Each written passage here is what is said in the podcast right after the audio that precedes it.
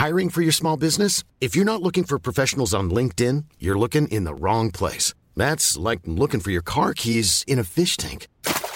LinkedIn helps you hire professionals you can't find anywhere else, even those who aren't actively searching for a new job but might be open to the perfect role. In a given month, over 70% of LinkedIn users don't even visit other leading job sites. So start looking in the right place. With LinkedIn, you can hire professionals like a professional. Post your free job on linkedin.com slash people today.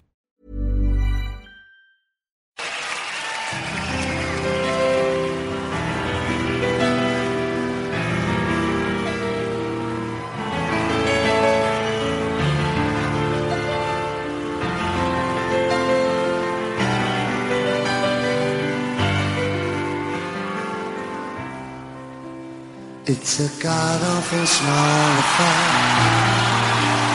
To the girl with the mousy hair, and her mommy is yelling now, and her daddy has told her to go, but her friends are nowhere to be seen, and she walks through a sunken dream to the seat with the clearest view. And she's hooked to the silver screen. But the film is a satin ball. Cause she's lived it ten times or oh, it's about to be lived again. Who's they ask her to focus on? In the dance hall. Oh man, look at those cavemen go. It's a freaky show. Take a look at that low man beating up the wrong guy. Oh man, wonder if you'll ever know. He's in the best-selling show. Is there life on?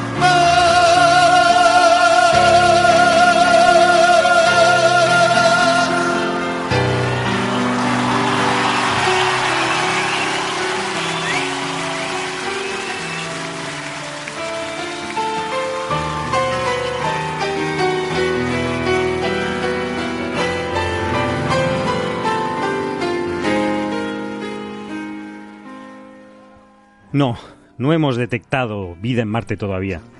Pero cuando lo hagamos, seguiremos escuchando la misma canción del gran David Bowie, eh, que estaba en su disco Hanky Dory del año 71. Eh, este caso es la versión de su reality tour, el último, la última gran gira que hizo este desaparecido gran artista. En este caso, el sentido sarcástico en el que Bowie usa la frase como huida de una realidad monótona y opresiva nos da entrada a este no descubrimiento que vamos a comentar hoy, pero que en cualquier caso es un paso hacia adelante. Luego lo analizaremos, junto con otros temas que bien podrían parecer de otro tipo de, de programa. Así hablaremos del M-Drive o el motor imposible, la inversión letal del campo magnético terrestre, los supuestos peligros de la inteligencia artificial y la ética que conlleva, y en otro orden de cosas también serias, eh, midiendo partículas subatómicas y un avance sobre el tratamiento del cáncer terminal. Y adelantaremos una primicia sobre el Internet de las Cosas, que seguro que va a ser omnipresente a partir de ahora. Desde aquí reivindicamos el concepto de misterio como parte esencial del trabajo científico, que es lo que motiva en parte nuestra curiosidad y es lo que hace que sea este un trabajo interesante. Hola, bienvenidas. Soy Carlos Westendorf, arroba CUSTEN, desde la sala Omega del Instituto de Astrofísica de Canarias. Bienvenidas a Coffee Break, Señal y Ruido, vuestra nave del misterio racional.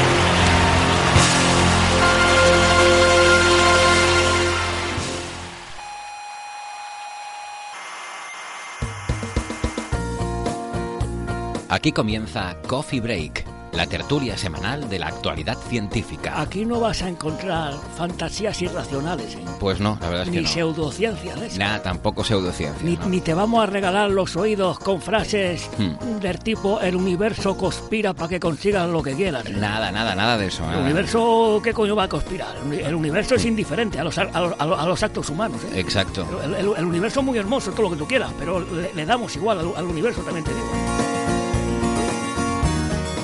Estamos en varias emisoras de radio.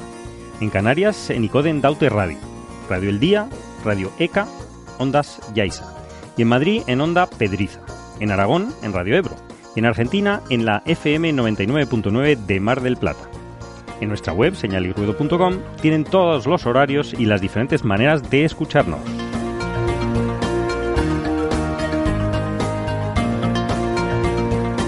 Y para desvelar parte de este misterio, cuento, mientras Héctor y Marian, por cierto, están en una reunión de- del telescopio solar europeo, el ST Science, en Sicilia, cuento con, muy bien, estoy muy bien acompañado, cuento con grandes amigos. Aquí tengo en la sala a Bernabé Cedrés, que es profesor de la Universidad Internacional de Valencia, arroba Norgald en Twitter. ¿Qué, qué tal, Bernabé? Hola, gracias. Ay, ay, ay, ya no sé cómo, te llamas. Gracias, Carlos. Nada, Muchas yo puedo ser por lo que tú invitarme. Es un honor que no merezco y créanme que es lo que digo cuando digo que no me lo merezco. Y no sabía que me habían invitado a Quinto Milenio. Yo pensé que venía Coffee Break. No, este es el sexto. Ah, uy, perdón. El otro ya se pasó. También tenemos eh, a Sara Robisco, muy conocida informática. eh, la enzima inquieta en Twitter es arroba SaraRC83. ¿Qué tal, Sara? Hola a todos. ¿Qué tal? ¿Cómo estás? También tenemos a Alberto Aparici, eh, comunicador científico del Instituto de Física Corpuscular de Valencia, director del programa La Brújula de la Ciencia, arroba Ciencia Brújula. ¿Cómo estás, Alberto?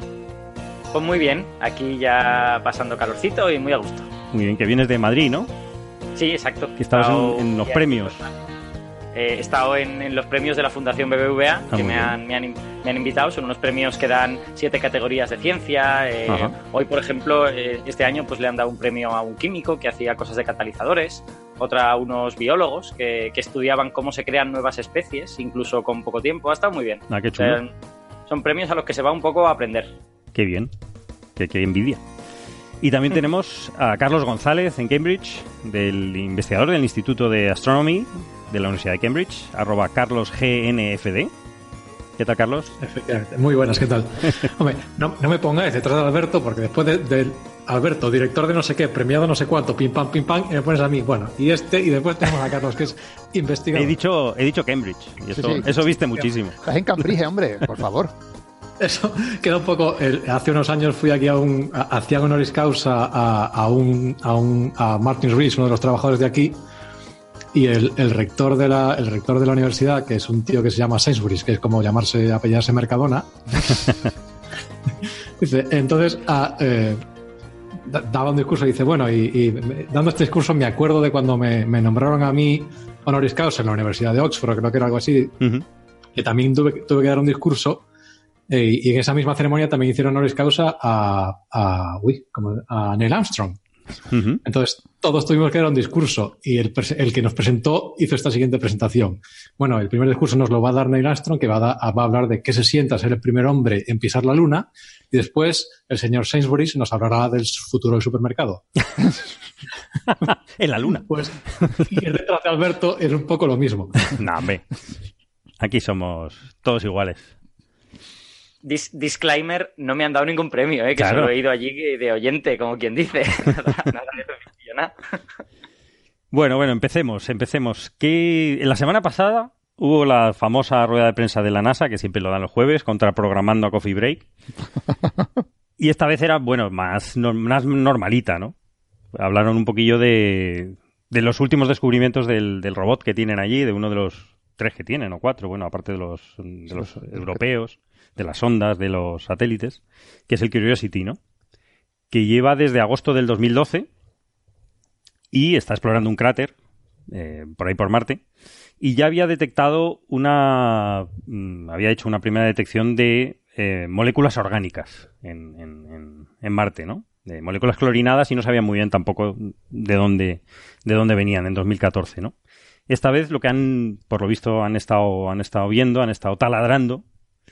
Eh, tiene un taladrito muy, muy pequeñito el Curiosity, no está equipado para, para detectar vida ni mucho menos, pero tiene, un, tiene varios espectrómetros, un espectrómetro de, láser o espectrómetro de masas, cromatógrafos de, gases, y han taladrado 5 centímetros en el cráter Gale, donde está ahora, que antes eh, el propio Curiosity con- confirmó por los sedimentos que, que había agua, ha habido agua en el pasado, y han encontrado en unas piedritas muy antiguas de hace 3.500 millones de años eh, que hay moléculas orgánicas, es decir, eh, moléculas de carbono e hidrógeno unidas con otros elementos. Lo cual eh, indica que eh, la forma de medir, pues que provienen de moléculas, moléculas muchísimo más complejas, eh, pues que, bueno, que es, un descubrimiento en sí, haberlos descubierto en una zona donde ha habido, ha existido agua, porque, bueno, se supone que son condiciones favorables para una que hubiese habido alguna vez, si acaso, vida, ¿no? Eso, es parte del interés, ¿no? Que han, han encontrado cosas como querógenos, que han encontrado cosas muy parecidas que hay en los meteoritos, ¿no? Que también que son, son otros cuerpos del sistema solar donde hay moléculas orgánicas habitualmente, que eso no es una cosa muy, muy novedosa, ¿no? Entonces, ¿qué, qué piensas? ¿Qué les ha parecido? ¿Quién quiere comentar? Pues venga. Venga, ataca. No, eh, eh, es un poco lo que comentabas tú. Que además esto, eh, el, el anuncio ha sido muy, muy. Da, da un poco, da un poco la impresión de que esto es el, el último capítulo de la primera temporada de Explorando Marte. Sí. Porque han, han dejado este cliffhanger aquí de hemos encontrado moléculas orgánicas y ahora no se sabe muy bien si las, si los robots van a sobrevivir la tormenta, tormenta Sí. marciana que hay ahora. Sí, es- eh, esa es otra, que es que ahora, justo en el principio de, de junio, se ha desatado una tormenta bastante gorda, simplemente partículas en suspensión, en una atmósfera muy débil. Calima, hay calima en Marte. Hay una calima terrorífica. Además, he visto las fotos últimamente. que Ayer también dieron otra, otra rueda de prensa, otra nota informativa. Y está sobre todo afectando al robotillo este pequeño, el, el Opportunity, Opportunity, sí. que tenía su hermanito o hermanita eh, por ahí al lado, que ya se quedó frita. El, Eso, lo del Opportunity es una cosa alucinante porque la, la, la, la duración nominal de la misión era 90 días. sí, sí. Y por lo visto han, han supera- ha superado su vida prevista en 55 veces. Sí, es una pasada. Lleva 15 años ahí el... el- el- Llevan el- 15 años dando vueltas. Hombre, bueno, esto, esto sí pues una putada para él porque va por células foto, Claro, fotoeléctricas. Claro, su única fuente de energía es la- las placas solares. El- Entonces, el Curiosity lleva un, Ujú. un pepino nuclear, bueno, no un pepino nuclear, no, un Sí, un RTG de de esos. radioisótopos, de, Sí. radioisótopos, ya no sé ni Ujú. hablar, perdón.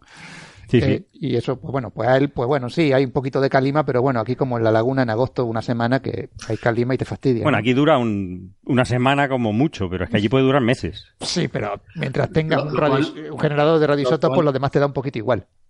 Lo cual, a su vez, también nos habla un poco de- sobre el futuro de las energías renovables en España.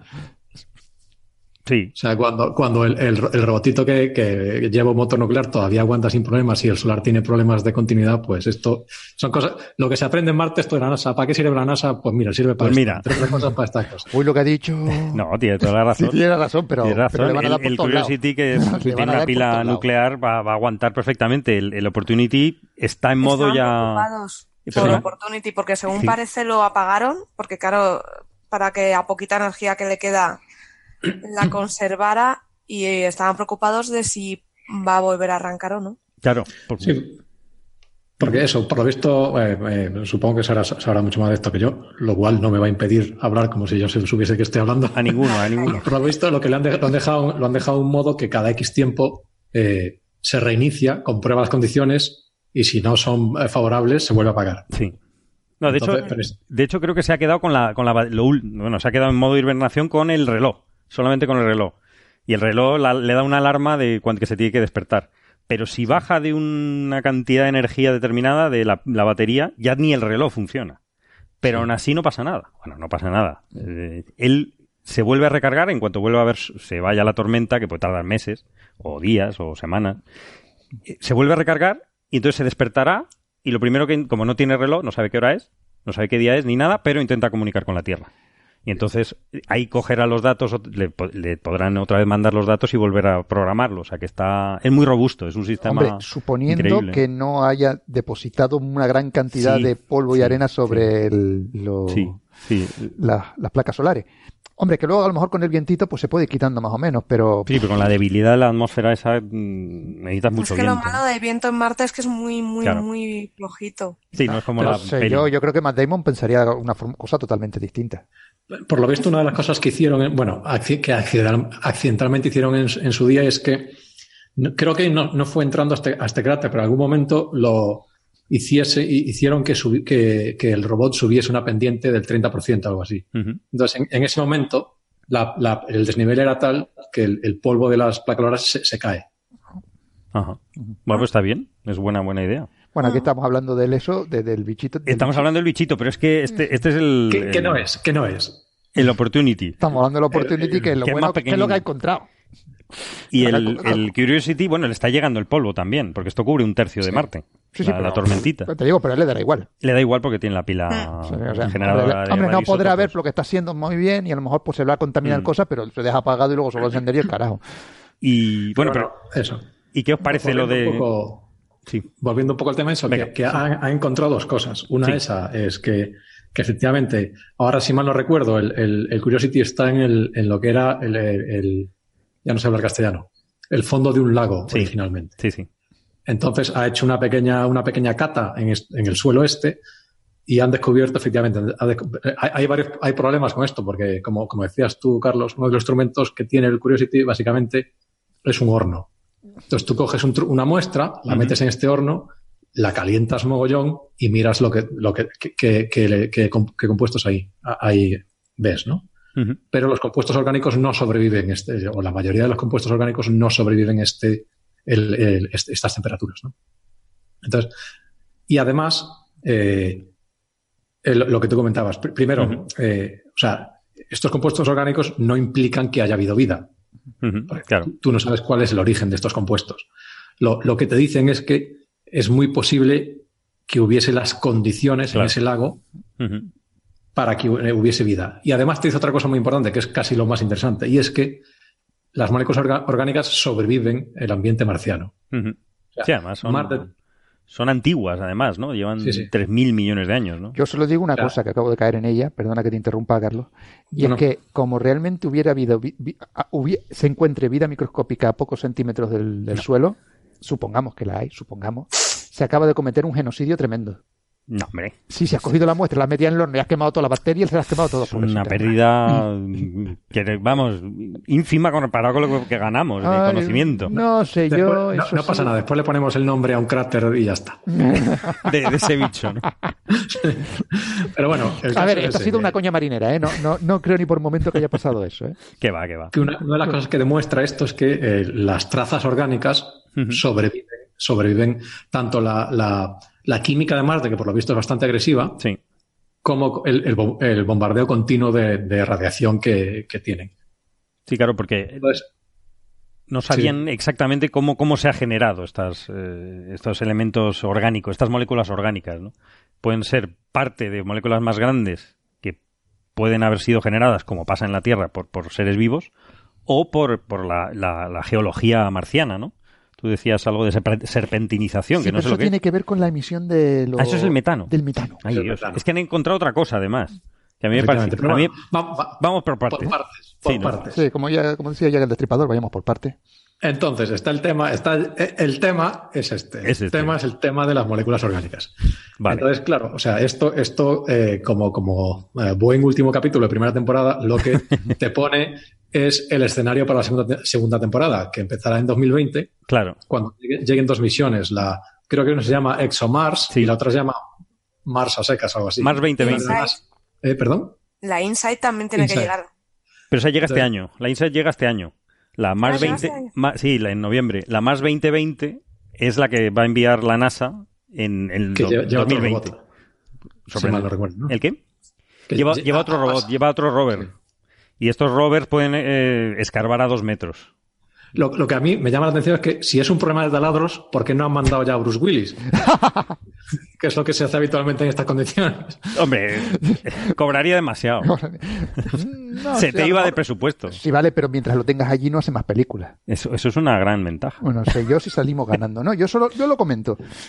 No, entonces habría que mandar es. Entonces, o sea, e- e- estas misiones que tendrán acceso a capas más profundas de, de la, de la superficie marciana, pues, eh, o sea, este resultado eh, las, las, hace mucho más interesantes de lo que ya eran, que ya eran muy interesantes. Sí, sí. Una pregunta. ¿Las, las sí. misiones de 2020 sí que están equipadas con algo para tratar de discernir si hay vida microscópica o no? ¿O todavía no tienen eso? Pues esa me ha pillado. No, no, no sé, yo no, no tengo ni idea, pero bueno, yo creo que si tú quieres detectar creo vida. Que sí, que una de ellas. Eh, Puede ser que sí, ¿no? Una de ellas o las, o las dos llevan para detectar para detectar vida. Pero mira, ¿Qué, qué, es lo, qué, ¿qué, es lo, que llevan? Llevan unos lacasitos y los van dejando por Marte. a ver si sale.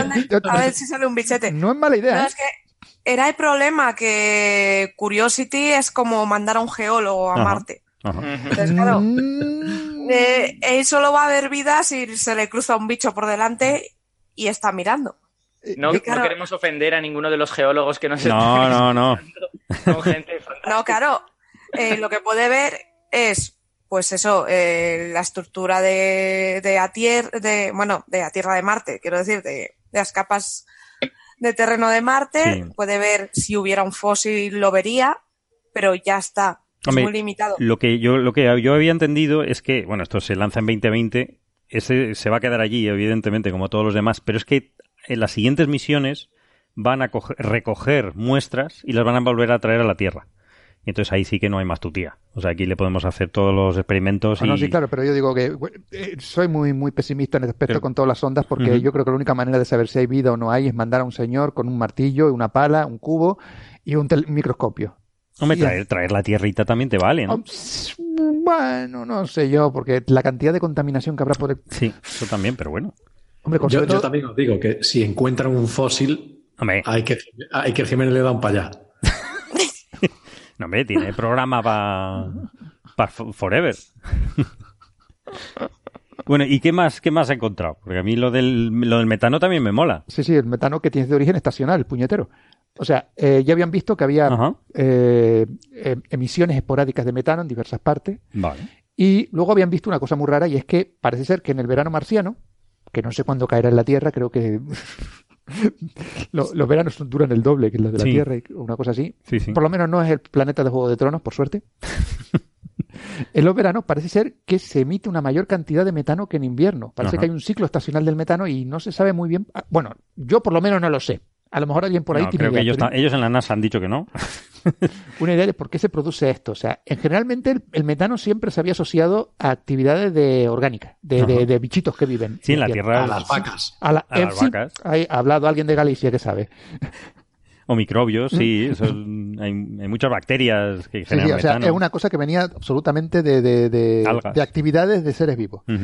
Ahora bien, existen también actividades de seres totalmente, iner- bueno, seres inertes no, de, de, de piedri- geológicas normales Sí. y corrientes. Procesos geológicos. Eso, esa es la palabra que estaba buscando. Eh, Actividades de piedritas molaba un montón. Parecía que había una. Los comerrocas venían de Marte. Vamos a ver, yo uno, uno, uno llega hasta donde llega, yo lo siento, me sacas de mis galaxias y yo ya, o sea, estamos hablando de una cosa que, no- como digo, geología, ni siquiera ciencia. Ya está. Oh. Zas. A ver, ahora quiero pedir perdón porque que- que sepan los geólogos. Lo yo pedías al final, porque este- vas a este estar programa- pidiendo en perdón. este- no, no, en este programa yo estoy representando un papel. Muy bien. Así que por favor, Entiéndalo. no me, no, me- no- No no me lo- disparen a Bernabé. no me lo tengan en consideración Él- el día que yo sea Él es así, lo han dibujado así. El día que yo sea ministro no me lo tengan en cuenta. Ténganmelo en cuenta por otras cosas, pero no por esto. Espérate, espérate. Sí, espérate sentado. Y entonces, ¿cómo eran esos procesos geológicos que contabas? Claro, como yo sé tanto de esto, Tú habías leído algo de la serpentinización. efectivamente la serpentinización, que yo no sabía qué demonios era. Ajá. Pero se ve que hay una serie de, de- de unos minerales que se llaman serp- serp- serpentinas, creo que son, ¿no? O serp- serp- una cosa así. ¿Serpentinitas? ¿Puede ser? Serpentinita, eso, eso, eso. Por las serpentinas eso que tiras en los cumpleaños. Pues- son- y los minerales son más pequeños. que las- Sí, Claro, las serpentinitas son las, las serpentinas más pequeñitas, ¿no? yo qué sé. Son no, unos minerales que parece ser que debido a, a su reacción con el agua, Con el agua, sí, vale. sí, con el agua y, y no sé qué otra cosita, pues los tipos pueden acabar emitiendo eh, metano. Vale. Y lo que pasa es que no acabo yo de entender muy bien por qué el proceso es estacional. Quizás debido a que, Bueno, pues no lo sé. no hay lo más sé. calor. Ma- sí, más calor, Claro, pero a, que, a que se puede. A que hay más calor y hay calor, sobre todo en las zonas ecuatoriales. Sí, puede puede fundir fundir. hielo en el Ujú. subsuelo o algo así. Claro. Mm. O sea, se supone que hay reservas de metano en el subsuelo. Eso es una sí, lo que tenemos ahí son hipótesis. clatratos, ¿no? O sea, Hombre, si fuesen clatratos, entonces sería de origen orgánico, ¿no? Es que el origen puede ser no- inorgánico, o sea, Sí, sí, el origen puede ser inorgánico, pero si tienes el que, metano en que yo tengo clatrato, en mente es más bien que en verano se funda el hielo del subsuelo, eso reaccione con las serpentinitas y entonces se emita metano, ¿no? Sí, vale, ser. sí, de acuerdo, eso me lo puedo creer. Pero claro, pero si la hipótesis es que realmente son clatratos, entonces el, ori- el origen del metano tiene que ser distinto. O Sí. bueno, podría ser, podría ser también de la serpentinización, Claro. pero, pero mm, suena más a tipo como los que tenemos en, el, el- en los mares terrestres, que son que, que como se caliente mucho, suma mucho la temperatura, nos vamos todos a, a acordar de ello. Sí, es bueno. verdad. Pero eh, que, que tiene un origen, creo que yo creo que es eh, orgánico. Creo que es origen- orgánico. sí. origen En la Tierra es el la- 95% del metano es de origen orgánico. Pero claro, de nuevo estoy hablando de geología de la que yo no tengo ni ¿no? la más remota idea y puedo estar metiendo una gamba muy gorda aquí. Así que mejor Pero me ellos callo. tampoco lo saben, entonces... Sí, eh, pero, Hasta que lo, lo, lo de sepan. ¿no? pero mejor me callo antes de seguir metiendo la pata. Pero eh, real- realmente hay dos cuestiones. Primero tienes eh, por qué hay una variación estacional y la segunda es de dónde viene el metano. Claro. Porque, por ejemplo, otra posibilidad es que el metano sea de origen externo a Marte, que por ejemplo haya un montón de meteoritos que te han dejado metano, Claro. que el- metano esté en la atmósfera, que cuando la atmósfera se enfría, el hielo atrape el metano, cuando la atmósfera se caliente en verano, el hielo vuelva a emitir el metano que tenías antes. No se habría descubierto metano en la atmósfera además de antes, me refiero yo con, con, con los Plumas, las plumas de metano sí, que fue sí. captando Curiosity. Ah, Sí, sí, sí, vale. Pero bueno, o sea, que eso- son dos cosas. Entonces, por ejemplo, de las serpentinitas te puedo explicar ambas, o sea, de que el, el origen y, el- y la variación. Ajá. Claro. Bueno, la navaja de Ockham.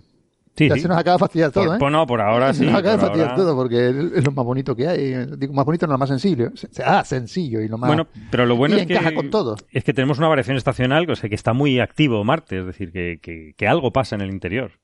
Y eso, el InSight que llegaba en, en noviembre lo va, lo va a medir, va a medir eh, vibraciones y el- el- el- la- en profundidad, que es cómo, cómo está funcionando ¿no? la, la geología. ¿no?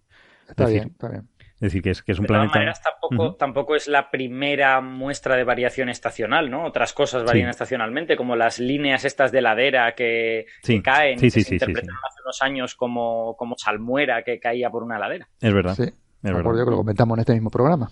Sí, sí, sí, sí. Bueno, Pues bueno, vamos a ver una no noticia muy interesante. sí, no, súper interesante, pero yo sigo La- pensando que la gorda va hasta cuando mandemos algo a Titán.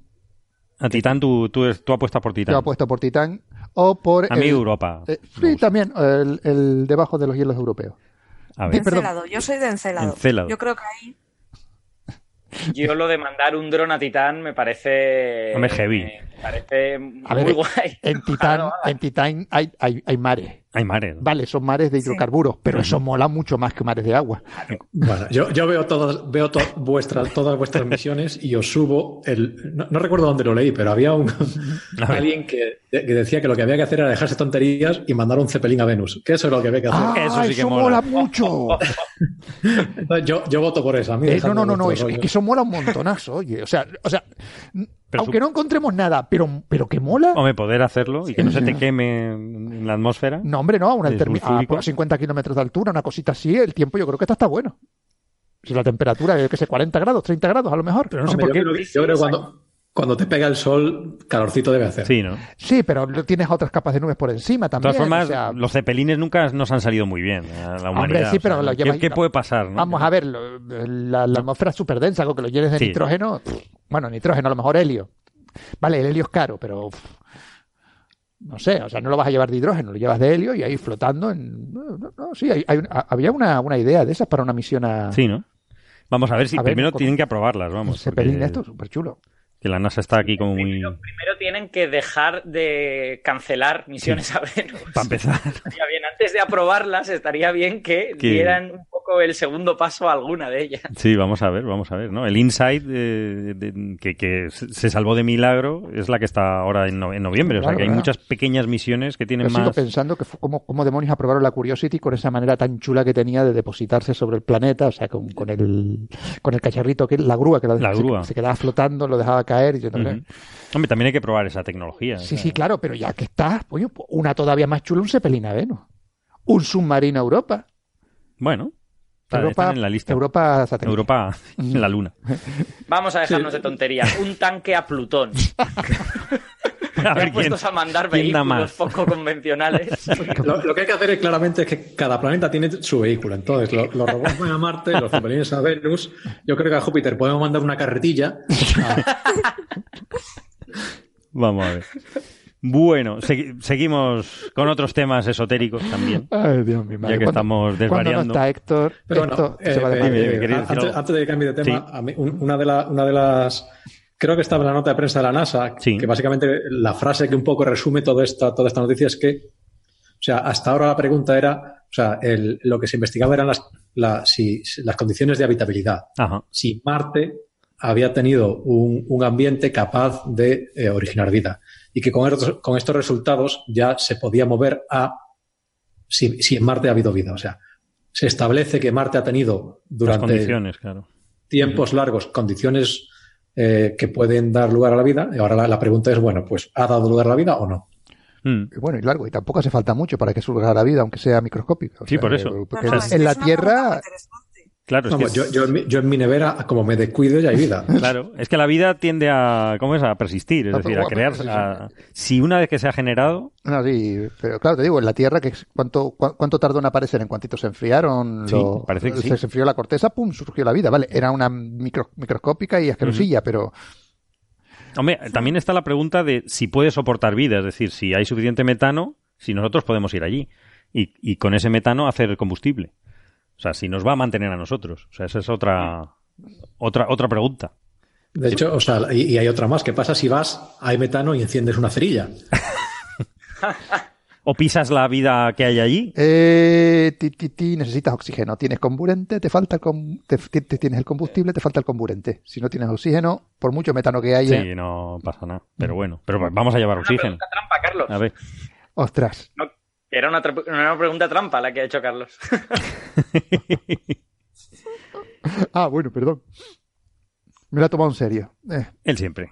totalmente. Lo siento. No, pero es cierto que hay muchas investigaciones que, han, que indican que sí, que Marte tuvo una época en las que sí que tuvo las condiciones de habitabilidad, porque se, por, digamos, estudiando la superficie, se ven restos de lo que era un mar, eh, se ven zonas de cauces de ríos, también se pueden apreciar, Ujú, es verdad. y puedes y ahora mismo lo que se ven son estructuras que parecen recuerdan a los glaciares con morrenas con, con lenguas Sí, tú nos, de- nos habías dicho, ¿no? Que hab- había sido una Sí. charla, ¿no? En Paint of Science eh, Miguel Ángel de Pablo que es un geólogo de la Universidad de Alcalá nos estuvo contando su investigación Ah. él está investigando Isla Decepción porque al ver las estructuras estas de Marte que recuerdan a un glaciar pues dijo, ¿dónde tenemos una zona en la Tierra que sea un glaciar de hielo y esté cubierto por sedimento? Pues Isla Decepción es una isla que está cubierta de hielo, pero por encima esa capa de hielo lo que tiene es cenizas volcánicas. Entonces es un polvo muy parecido al de Marte y por la forma eh, de los glaciares y todo, puedes comparar muy bien esa, eh, esa forma de ese paisaje con el paisaje de Marte. O sea, es comparación visual, o sea, de, Sí, forma, ¿no? Morfológica, digamos. ¿no? Eso es la morfología de Que se supone que si es la misma morfología, se ha generado por un proceso parecido, debería. ¿no? similar. O sea, es, es- es- es factible, claro. Lo que pasa es que hemos cometido un error muy grande y es que al meternos con la geología jamás podremos in- eh, invitar a este señor a que hable aquí con nosotros para que nos explique eso exactamente. ¿Por qué? Porque, uy, lo que hemos hecho con No los ha oído. geólogos, ¿tú crees que, te- No nos ha ¿tú crees que ese señor se, nos- se, dir- se Sí, dignará a hablar? Somos, somos buena gente. Sí. Ah, Hombre, da clase a los de ambientales. Sí. O sea, le podemos Uf. tirar por ahí. Muy bien. Bueno, con, con los de ambientales no nos hemos metido aún. No. Da- dame 10 minutos. sí, ahí está.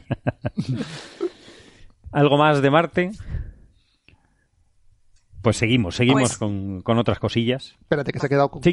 Me he quedado ahí. Se ha quedado. Y voy. Dime, Sí, Sara. que una cosa muy curiosa que nos comentaba este hombre Sí. sobre la orología de Marte y tal era que según parece esos periodos de habitabilidad de Marte que ha tenido algunos, Ajá. no solo uno, Oh, hombre. eh, se deben al volcán. Eh, acción volcánica, se supone que hace emite gases, efecto invernadero, tiene una atmósfera y el agua puede estar en estado líquido sin que se, a la vez atmósfera, sin que se vaya, sin que se pierda, ¿no?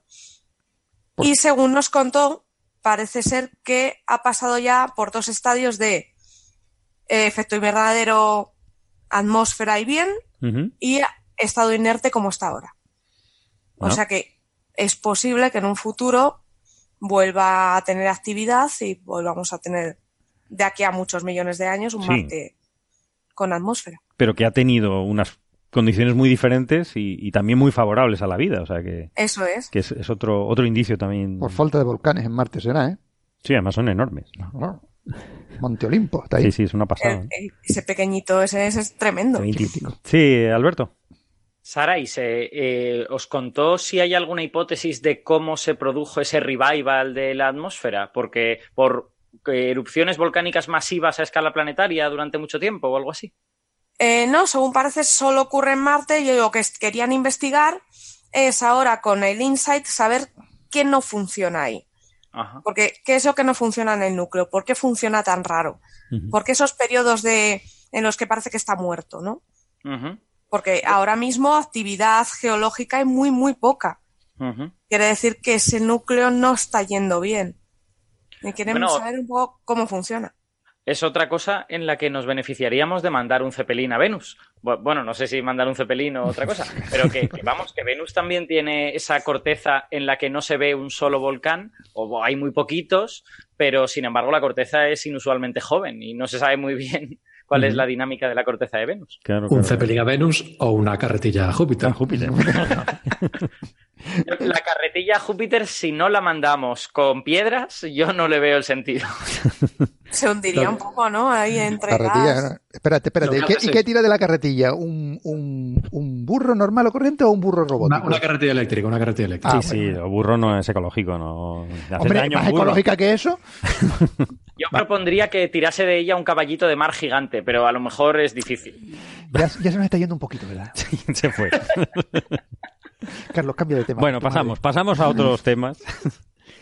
Esta semana hemos visto también noticias sobre el M-Drive, el motor Oh. imposible, que, oh sorpresa, parece que no funciona. No me digas, ¿en serio? Eh, Uy. eh, hemos hablado en el Coffee Break 58, en el 64, en el 84. Hay- hay- de hecho, hay, hay dinero, no, no sé si bastante, pero hay dinero, inve- gente investigando esto. Lo, claro, efectivamente, no cuesta mucho y si encontrase algún efecto sería la bomba. Pero me parece que no. que- Vamos a ver, a ver, a ver, que tú no puedes ir por ahí violando las leyes universales. Sí, viola un poco la ley de conservación de- del momento lineal, pero no pasando nada. Eh, esto fue di- diseñado por un ingeniero británico, un tal Robert Scheuer, de una compañía privada de Satellite Propulsion Research. Y entonces recordemos que es un gran cono de, como de cobre, además bastante grande, que, que todo lo fastidia bastante porque es difícil hacer experimentos con cosas de ese tamaño. Y en ese generan unas microondas que, entran- que resuenan en ese, en ese, en ese cono y aparentemente generaban un empuje, pero un empuje de micronewtons, una cosa ínfima, ¿no?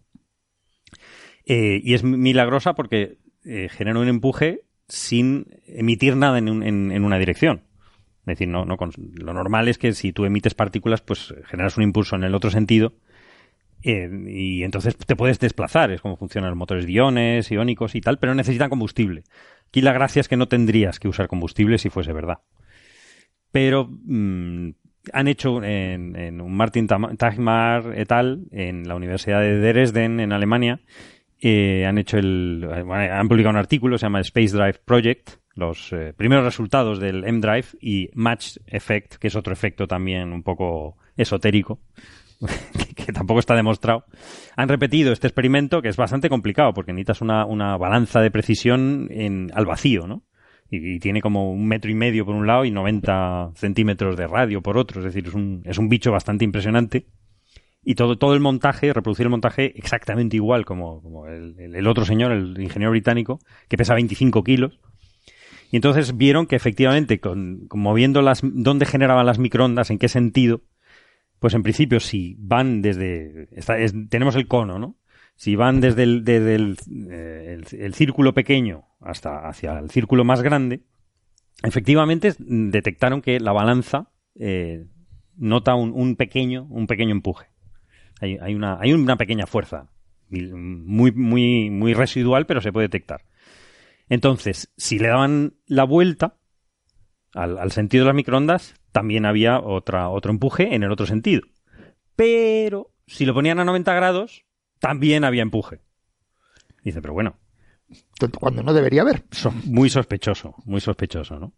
Eh, esto les, les, les, induce a pensar que, bueno, que, que, ese montaje experimental no es perfecto.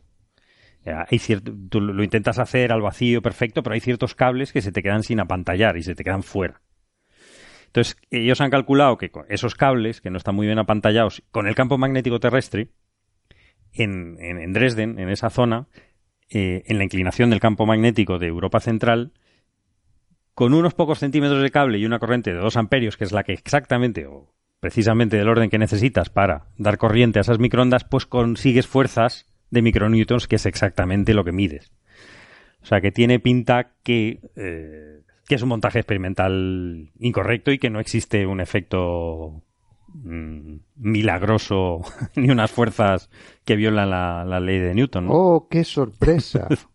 es, es, eso, Dice, dices que no funciona cuando a mí me parece que hace, eh, cumple lo que pone en la, en la, lata, ¿no? O sea, hace honor a su nombre perfectamente. Sí, genera expectativas. expectativas. da, da, mucha ilusión. Hype, es el famoso hype train. Hype train, eh, pero que no sirve para nada, efectivamente. Y eso que la NASA también estaba invirtiendo dinero, creo, en experimentos. O sea que no, que no me parece mal que inventan dinero en experimentos, pero pff, que sepan que es dinero tirado a la basura. No, pero es que si llega a petar, si llega que a no, funcionar. Que, es que no va a funcionar en la vida. Tampoco es que no hay. así. Joder. así nunca llegamos a nada. Alberto, Alberto, habla. A ver, Alberto. En, en, realidad, esto de que la NASA está invirtiendo dinero, yo cuando me lo miré, Sí. que es ya hace año y medio, no sé si habrá cambiado la situación desde entonces, son unos ingenieros que trabajan en una cosa de la NASA Claro. y que han creado un proyecto lateral que no es de la NASA en el que ellos hacen esto. Da, lo que bueno. pasa es que ellos le ponen el nombre NASA para que los periodistas lo vean y tal y cual, pero realmente la NASA como tal no ha No, puesto... la NASA como tal, no. Lo, lo que pasa es bueno, es, es A ver, es que esto es la misma mierda de siempre. Esto es un móvil perpetuo de primera especie de toda Sí, la vida. sí, sí. Y todos sabemos que tú puedes intentar echar abajo las leyes de la relatividad general. Puedes intentar echar abajo la cuántica. Mm. Pero lo que no puedes es cargarte la termodinámica. De ninguna manera. La termodinámica es impepinable. Punto pelota. No es un móvil de primera especie porque tú le estás metiendo energía. Sí, eso es verdad. Eh, no. Sí, le metes energía durante un ratito, pero si tú, como tiene una aceleración, una fuerza constante, lo puedes, puedes hacer un constructo de tal manera, con una dinamo y tal, que la Que energía. se que- autoalimentase, dices. sí, se- que se autoalimente, si alca- alcanza la suficiente velocidad como para que se autoalimente a sí mismo, y entonces eh, ya se convierte en un móvil perpetuo de. O sea, está sacando energía de su propia velocidad. Sí, es que como viola la conservación del momento, basta con que hagas un montaje apropiado para convertir ese momento en energía y ya está. Energía. Y ya está, efectivamente. Y es algo con lo que eh, aprovecho que Héctor no está para criticarlo muy duramente, porque en su momento intenté explicarle esto mismo y me decía que no, que estaba equivocado, y además lo dijo en un programa, no recuerdo en cuál, aquí en directo, y no, el que se equivocaba es él. Y como no está para replicarme, Sí, muy se joda. Cuando venga, os pongo a los dos. No, no, no, yo, yo aprovecharé para no, no estar. El próximo que presente Marian y tal, pues vengo, pero de Héctor, No tengas miedo, no, no, nada. que- A mí me ha recordado totalmente a cuando Homer empieza a decir, aquí se respeta las leyes de la termodinámica. Buen, buen ejemplo. Me recuerda un poco a Homer. Joder. Nada, pues nada, simplemente que, bueno, que estos motores maravillosos, pues es demasiado. Si es demasiado bueno para ser verdad, A ver, si tú sacas energía de donde no la hay, no, eso. y a menos que sea energía del vacío, y aún así hay que discutir eso, Claro, si fuese algo cuántico del Es algo vacío. de- cuántico del vacío y aún así necesitarías espacio y eso es un rollazo y aprovecharla es imposible aprovecharla. Y sería otro tamaño de experimentos, ¿no? Macro, tan macroscópicos. Efectivamente, o sea, hay... Sería otra escala, pero bueno. No, no, tú- a ver, hay una... Las leyes esas de donde, de donde no hay no se puede sacar. O sea, y lo que entra es igual lo que sale menos lo que se queda dentro. Esas leyes sí. es que no te las puedes cargar. Y si sacases energía del vacío, eso tendría consecuencias, porque querría decir que estás integrando el vacío a otra cosa y ahí aparecerían particulitas, que son de las que tú sacarías la energía y todo. O sea, que quiero decir, que sacar energía del vacío no es magia borras. Efectivamente, Es hacer- efectivamente. Efectivamente. Bueno, pasamos de tema. Este yo creo que ya. Bueno, ¿qué más que a menos decir? que. Que, que- que- que el que haya invertido en eso, que... Nah, ha sido muy poco dinero. Bueno, más. Yo espero que no, porque Pero la cantidad de revistas que han vendido y de noticias. A ver, y la de gente que me encuentro yo en, en internet ¿Ah, que sí? dice que es que esto lo quieren tapar porque esta es la energía del futuro, que no sé qué, no sé cuánto, que es que no entiendo cómo funciona, que no. Ay, Eso vida. pasa siempre. Bueno, seguimos con cositas. Eh, el campo magnético terrestre, hemos leído que está disminuyendo peligrosamente, ¿verdad, Alberto? Bueno, no sé si peligrosamente, pero desde luego. bueno, eso es lo que quieren vender. cuenta, cuenta. Desde que hay medidas buenas, que es de mediados del siglo XIX, Sí. se observa que la intensidad del campo magnético está disminuyendo a, a un ritmo del 5% por siglo. No es un ritmo muy rápido, ni mucho menos. Es un ritmo más bien lentito. Pero vamos, es algo significativo y hay evidencias, eh, creo que son arqueológicas y geológicas, de que esta tendencia viene durando unos siglos ya. O sea Ajá. que nosotros tenemos medidas del siglo XIX, pero puede estar desde antes. Sí. Entonces, eh, además de esto, hay, hay dos cosas en el campo magnético de la Tierra que preocupan a algunos. Una es esta de la disminución de la intensidad, pero también hay una anomalía en el Atlántico Sur, se llama así precisamente, la anomalía del Atlántico Sur, que es que tú deberías tener un campo magnético intenso en los polos y campo magnético menos intenso en el, en el Ecuador. Pues eh, lo que tienes es que justo, digamos, coincidiendo con el espacio de, de océano entre África y Sudamérica y entrando ya en Sudamérica, ahí hay una zona en la que el campo magnético es muy poco intenso. Y eso Ah. se llama la anomalía del Atlántico Sur. Es como si hubieses desplazado el mínimo hacia, hacia el sur. Y de hecho, si analizas el campo magnético en profundidad, porque lo que pasa es que el campo magnético se crea en el, en el núcleo de la Tierra y cuando llega a la superficie, una parte de él ya se, ha, ya se ha apantallado, ya se ha perdido porque disminuye con la distancia. Pues si analizas el campo magnético en profundidad, lo que observas es que tiene polaridad norte en el hemisferio norte, polaridad sur en el hemisferio sur y tiene casi polaridad norte debajo de- del Atlántico Sur. Y eso es lo que causa esa, esa disminución. Como que esa polaridad norte con, con la otra sur, como que se anulan un poquitín, ¿ale? Ajá, ajá. Entonces, ahí hay una anomalía, claramente. O sea, hay, hay un casi polo norte, un polo norte pequeñín, Ajá. donde, donde no debería ¿vale? Vale. Entonces, hay gente que lee estos datos como que la Tierra está en un momento de transición hacia una disminución del campo magnético y luego una posterior inversión, que es algo que sí que se ha observado en el registro geológico, que es que el campo magnético disminuye, disminuye, disminuye y luego los polos se invierten. Aparece un polo sur en el hemisferio norte y un polo norte en el hemisferio sur. Esto, estos eh, procesos no son tan fáciles como la frase como la frase dice. O sea en realidad en estos en estos periodos de inversión de los polos el campo magnético en general era poco intenso vale o sea, sí se habían invertido los polos pero quedaba muy poco campo magnético se había reducido en un 90% o Ajá. cosas vale o sea te quedaba muy muy poquito campo magnético. O sea que no es como que se da la vuelta el núcleo de la Tierra, sino que pasan cosas complicadas en el núcleo que no terminamos de entender. Y hay como varias ideas, aunque quizá la más, la más eh, aceptada es que, bueno, que las corrientes que hay en el núcleo y que provocan el campo magnético, pues eh, se vuelven turbulentas en un momento dado, las líneas de campo como que se, se eh, entretejen unas con otras o algo así, y eso hace que desaparezca el dipolo. ¿Vale? De- desaparezca un polo norte y un polo sur, claro. Ahora luego igual hablamos de esto. Bueno, ¿por qué, ¿por qué estamos diciendo esta cosa? Pues porque ha salido un paper que a mí me pareció bastante interesante. No es, no me ha cambiado la vida, pero me parece un paper guay.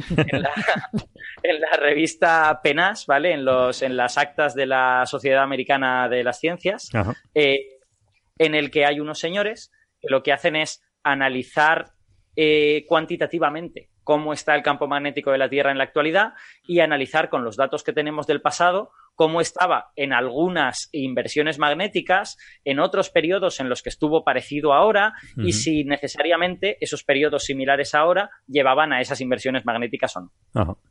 Y bueno, básicamente lo que concluyen es que no. Ya, ya Ah, no, vamos. no- no vamos a crear un hype más grande, ¿no? O sea, encuentran momentos de la historia de la Tierra en la que también había anomalía en el Atlántico Sur, que es muy gracioso. O sea, Sí. parece que hay algo, al menos en los últimos centenares de miles de años, que hace probable que esta anomalía del Atlántico Sur aparezca de vez en cuando. Y de hecho, pues eh, hay aquí unas figuras muy bonitas en el, en el paper, eh, y es hace 46,3 eh, miles de años, Sí. o sea, hace 46.000 años y pico, pues también teníamos claramente ahí una anomalía en el Atlántico Sur. Vale. Eh, Entonces, ellos lo que hacen es coger este registro geológico de cómo estaba el campo magnético y mirar qué es lo que pasó después de estas anomalías.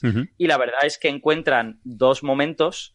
Eh, uno es este, este hace 46.300 años, pero hay otro hace 48.500 años que ah, efectivamente había anomalía en el Atlántico Sur, pero luego siguieron dos periodos en los que claramente el campo magnético estaba normal, con un polo norte muy norte en el norte y un polo sur muy sur en el sur. ¿Vale? Entonces, eh, parece que solo la evidencia de la existencia de estas anomalías y de que, y de que la intensidad del campo magnético esté disminuyendo, porque también está correlacionado con, estos periodos en los que había anomalía, eh, no es suficiente para decir que vaya a haber una inversión. Pero, pero estos señores se lo curran y hacen un análisis todavía más allá, que es muy interesante. Que es que lo que hacen es cogerse todos estos periodos eh, antiguos en los que tú sabes, pues aquí hubo inversión, aquí no hubo inversión, aquí hubo no sé qué.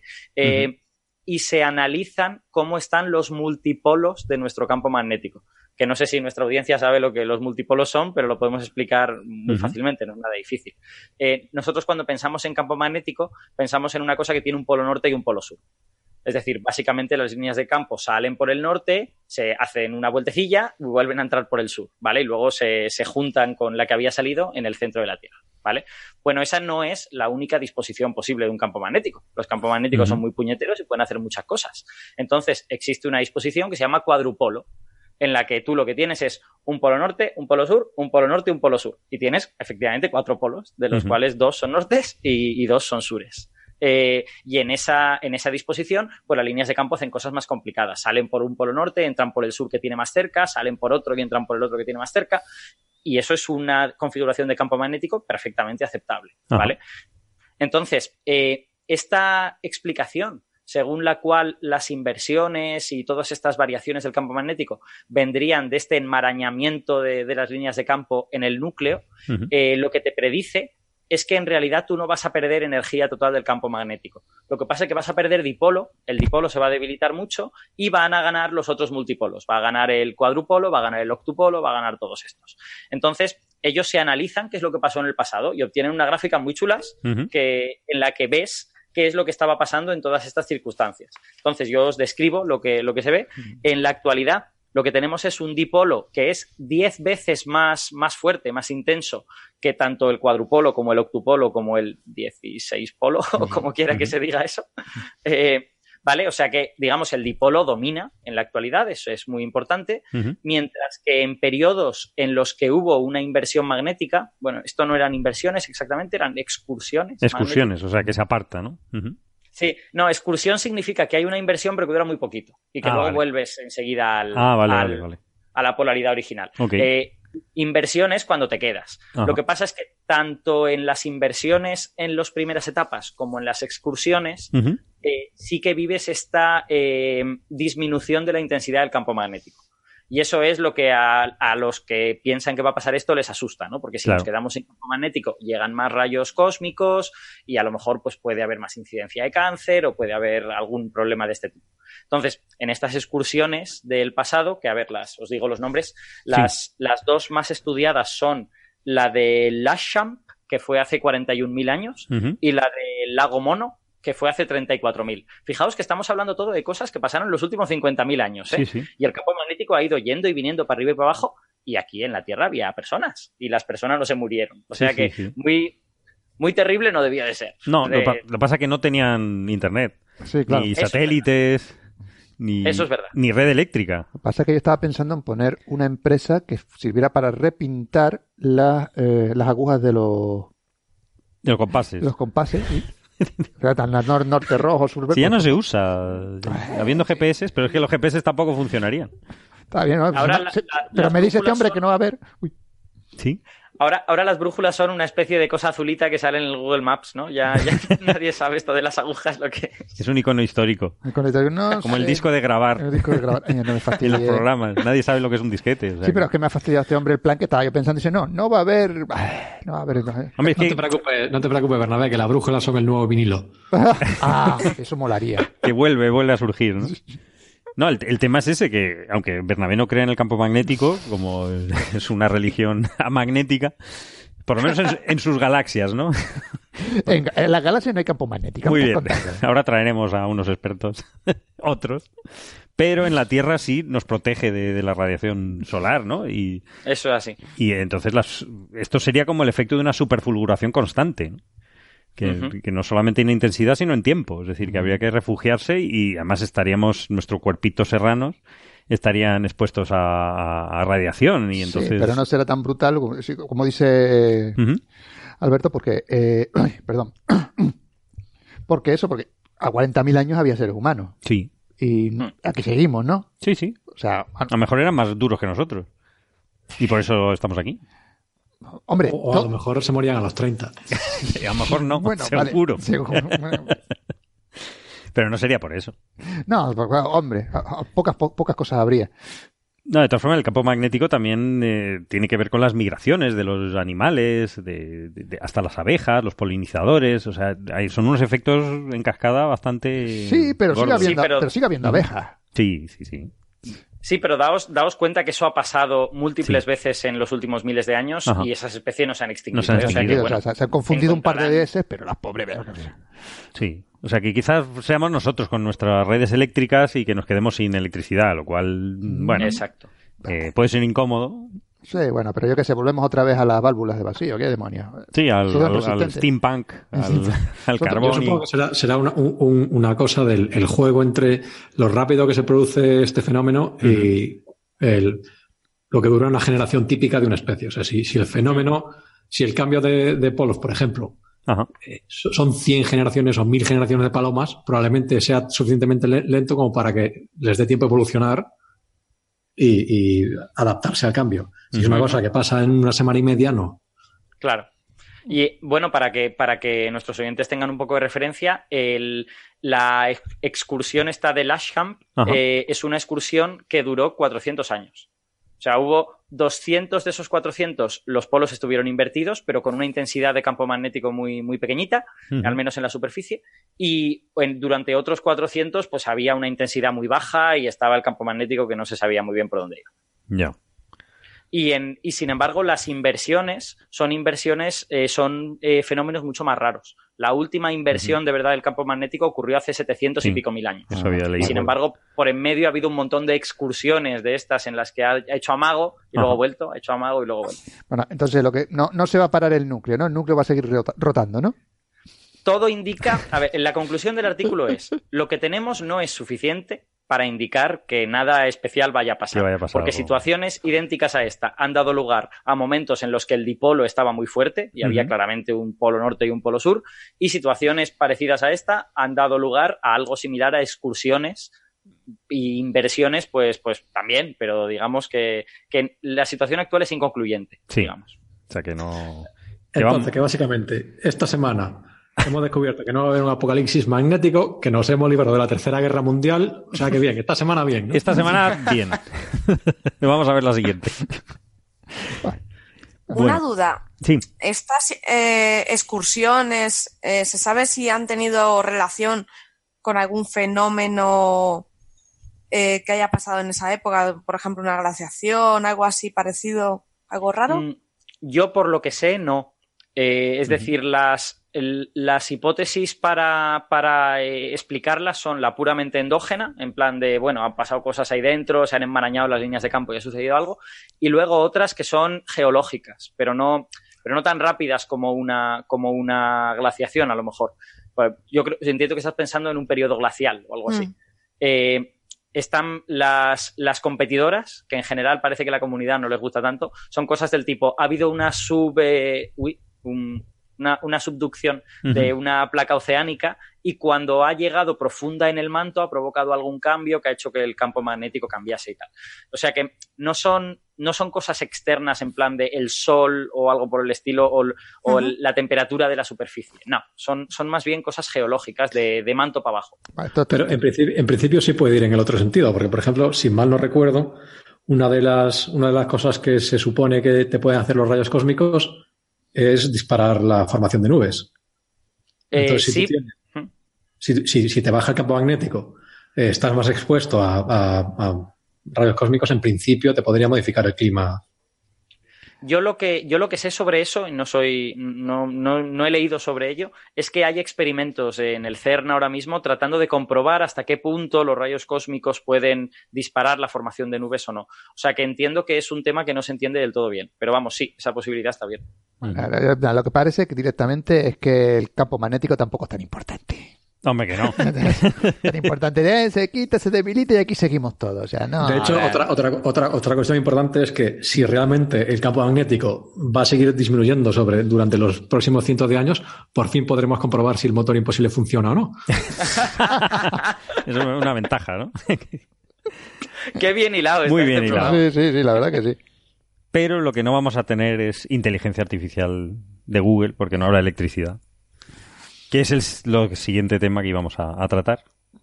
Pero vamos a, despedirnos aquí de nuestros amigos de la radio. Y vamos, nosotros vamos a seguir un ratito en, Internet, en el podcast.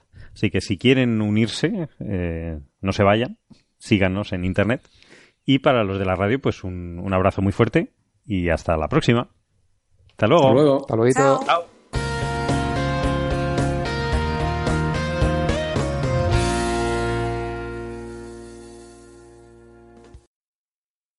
Pues bueno, mm, bienvenidas otra vez.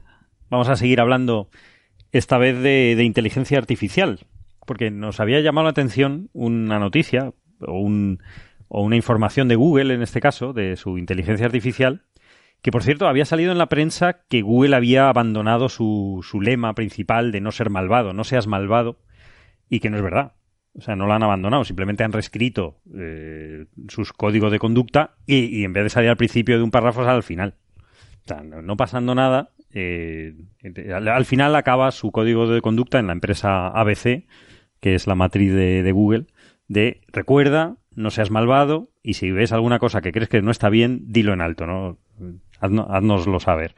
Es decir, que es exactamente igual, ¿no?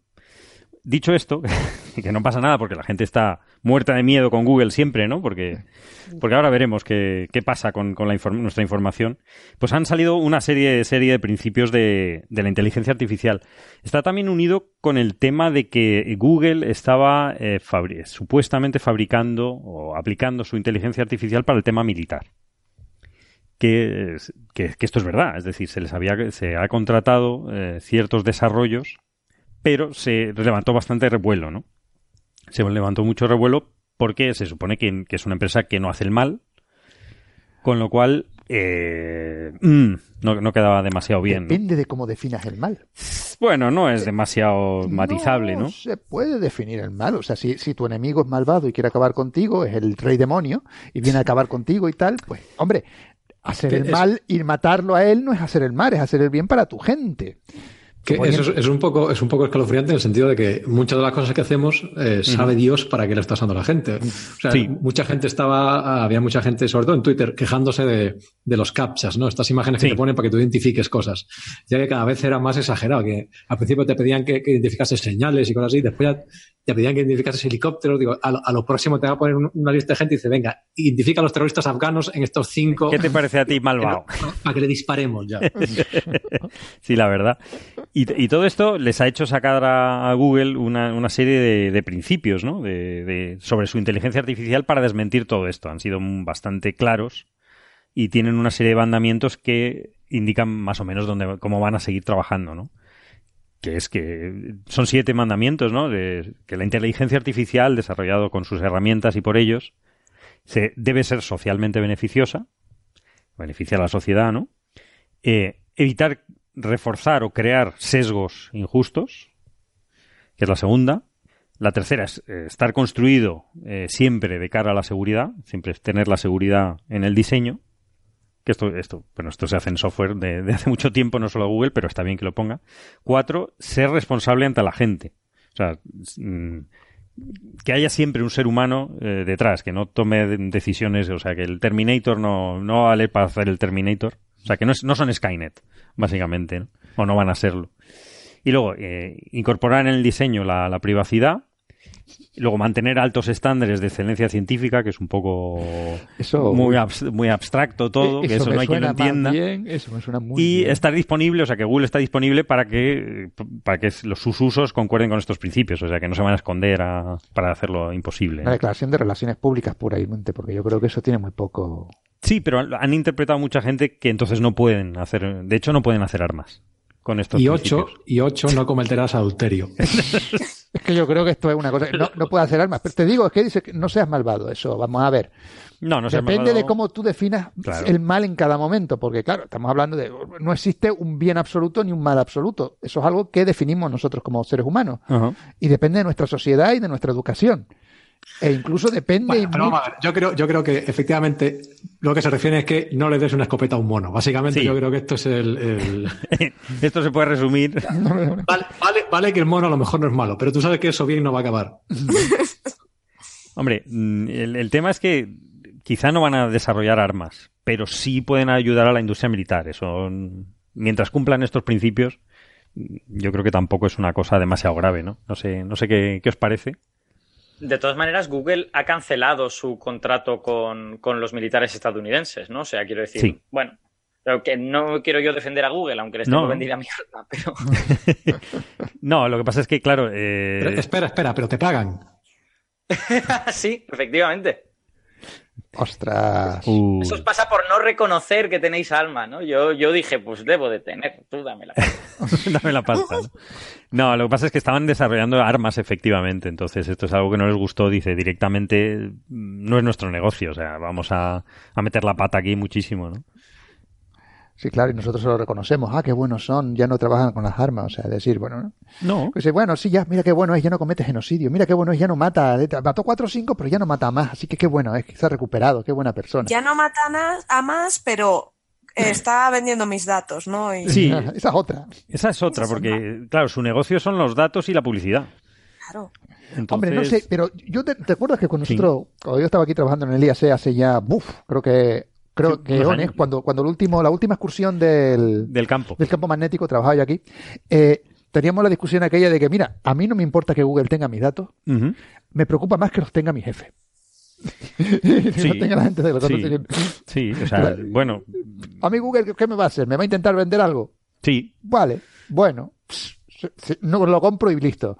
Pero como mi jefe se entere de que yo visito tal cosa, visito tal otra, pues eso sí ya es más peligroso, porque a lo mejor no estoy haciendo lo que él me ha mandado, en vez de estar sí, es trabajando. más cercano, ¿no? El, Es más el cercano, peligro es más cercano. Peligro más cercano.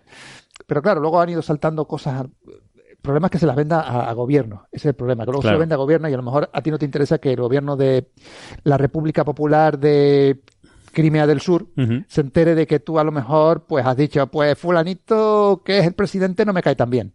Luego viene la policía a tu casa por haber escrito un tuit. Cosa que no pasa en España ni en No, no, por no, no, por supuesto aquí somos una, una Y democracia moderna y totalmente todas las normas y, y todas estoy las hablando leyes. de política, perdón. Lo siento, no se Está volverá, prohibido, no, está volverá, prohibido no, volverá, programa. no volverá a suceder. Google no nos deja. Se me ha ido la pelota, perdón. Pero ¿sabes dónde De esto se... formas, Sí. ¿os habéis dado cuenta que todos estos mandamientos, estas cositas, siempre hablan a, eh, digamos, a algoritmo hecho, ¿no? A tecnología artificial ya desarrollada. Ya Ajá. lo que has hecho no tiene que ser, digo, en lugar de decir eso porque no participas en el, co- en el proyecto de construcción y nos guías sobre cómo no meter sesgos a, al algoritmo, ¿no? Claro. Por un ejemplo. Sí, no, es interesante esto también, porque ya también vi otra noticia de que habían creado una inteligencia artificial psicópata. Habían, Sí. habían creado un. Bueno, un, un- un- un- simplemente le habían dado información sesgada continuamente, ¿no? Hmm. Alberto, sí, dime.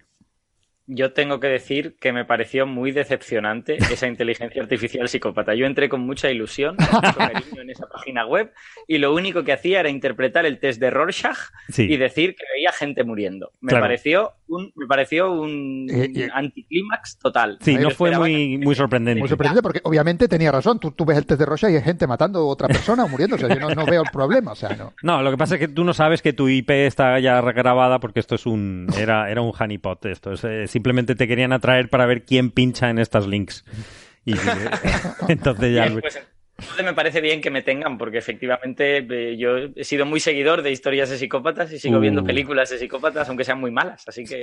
Ay, Dios mío. Sí, no, pero no era sorprendente porque efectivamente le estabas dando datos sesgados, de cosas terribles, imágenes horrorosas, pues cuando le des algo en blanco, pues seguiría tirando de, lo, de, la- de los datos que tiene, ¿no? De la información. Eh, Como, como el bot aquel, creo que era de Microsoft, que lo pusieron en Twitter. Sí, eso también fue muy gracioso. Se volvió- Racista y. Se volvió racista, sí. y machista y una cosa toda. De todo, de todo, de todo. Fue Sí, esto era, esto era con Twitter, o sea, no era con datos sesgados, era con Twitter Creo- que está creo- sesgado. Creo que esta votaba Vox. El, el- el- Sí, sí, sí. Posiblemente. ¿Cómo, cómo, cómo es eso? Que yo no conozco la anécdota. De hecho, iba, iba ahora a pediros un ejemplo de algoritmo que use de. que, que haya sido educado sesgadamente y para qué sirve eso, porque no estoy. Pues te seguro. cuento, el bicho en cuestión no estaba, era una red neuronal, no estaba educado sesgadamente ni nada, o sea, es- estaba bien hecho, todo guay, pero cometieron una gran cagada y es que hable con la gente, pero que siga aprendiendo, que se siga realimentando, no cortaron ese feedback. Entonces, seguía retroalimentándose y se puso a chatear, en, ah, vamos a hablar en Twitter. Y dio con gente que le dio un feedback bastante machista, bastante racista, dio con gente muy chunga que le empezó, claro, a meter sesgos a él porque estaba aprendiendo de esa gente. Ajá. Y acabó, pues, repitiendo, o sea, final es como un mono, repite lo que, lo que ve. Y claro, Entonces, se sobrealimentó y solo repetía lo que había aprendido en esa última etapa. Y de hecho, que algo que iban a usar realmente como, como un bot, simplemente a ver si los puede, bueno, es como un experimento, a ver si puedes distinguirlo de un humano, no lo pudieron usar porque se volvió tan racista y tan desagradable con toda la información de Twitter que si has estado un poquito, cinco minutos en Twitter, la mayoría de la gente está diciendo cosas desagradables. Si Ay, no, sí, sí, o sea, si no no- sigues a gente más o menos afín, eh, eso, es, eso es la selva. Entonces, claro, eh, lo tuvieron que parar el experimento y lo, lo, no- lo dejaron de usar porque no era útil. Ah, no, pero es que- Era útil para otra cosa, para ver que realmente habían creado algo sesgado. A ver, es que, es que, es que también la gente dice, nos soltamos aquí. que- gente muy chunga, no. O sea, el usuario medio de Twitter, o sea, son- no es que sean mala gente, es que son trolls. Sí, O bueno, sea, se juntan. porque Bueno, sí, son mala no, que gente, es que son mala seguía, gente, sí. Seguía, eh, esa, seguía Pérez Reverte y estaba muy cabreada. Mío. so- so- solo, solo hablaba de nazis y de perros, entonces. es que según a quien sigas, claro. No, claro, no, no, pero que. No hay que irse, no hay que irse a cosas tan extremas como esa. O sea, como Alberto, Twitter. si quieres comprobar un, un, un algoritmo de- basado en la inteligencia artificial que está sesgado, lo que tienes que hacer es ir a Google, imágenes, y poner engineer. O sea, no ingeniero, porque en castellano, como es, es- todas estas profesiones están, ti- tienen género, Vale. pero tú pones engineer en Google, en Google Imágenes y te saca una lista de imágenes. Y a mí es una cosa que me ofende mogollón. No porque sean todo tíos, que lo son, Que que, además todos llevan, todo, todo llevan un casco. Digo, ¿cuándo habéis la última vez que habéis visto un casco con un ingeniero con casco? O sea, no. no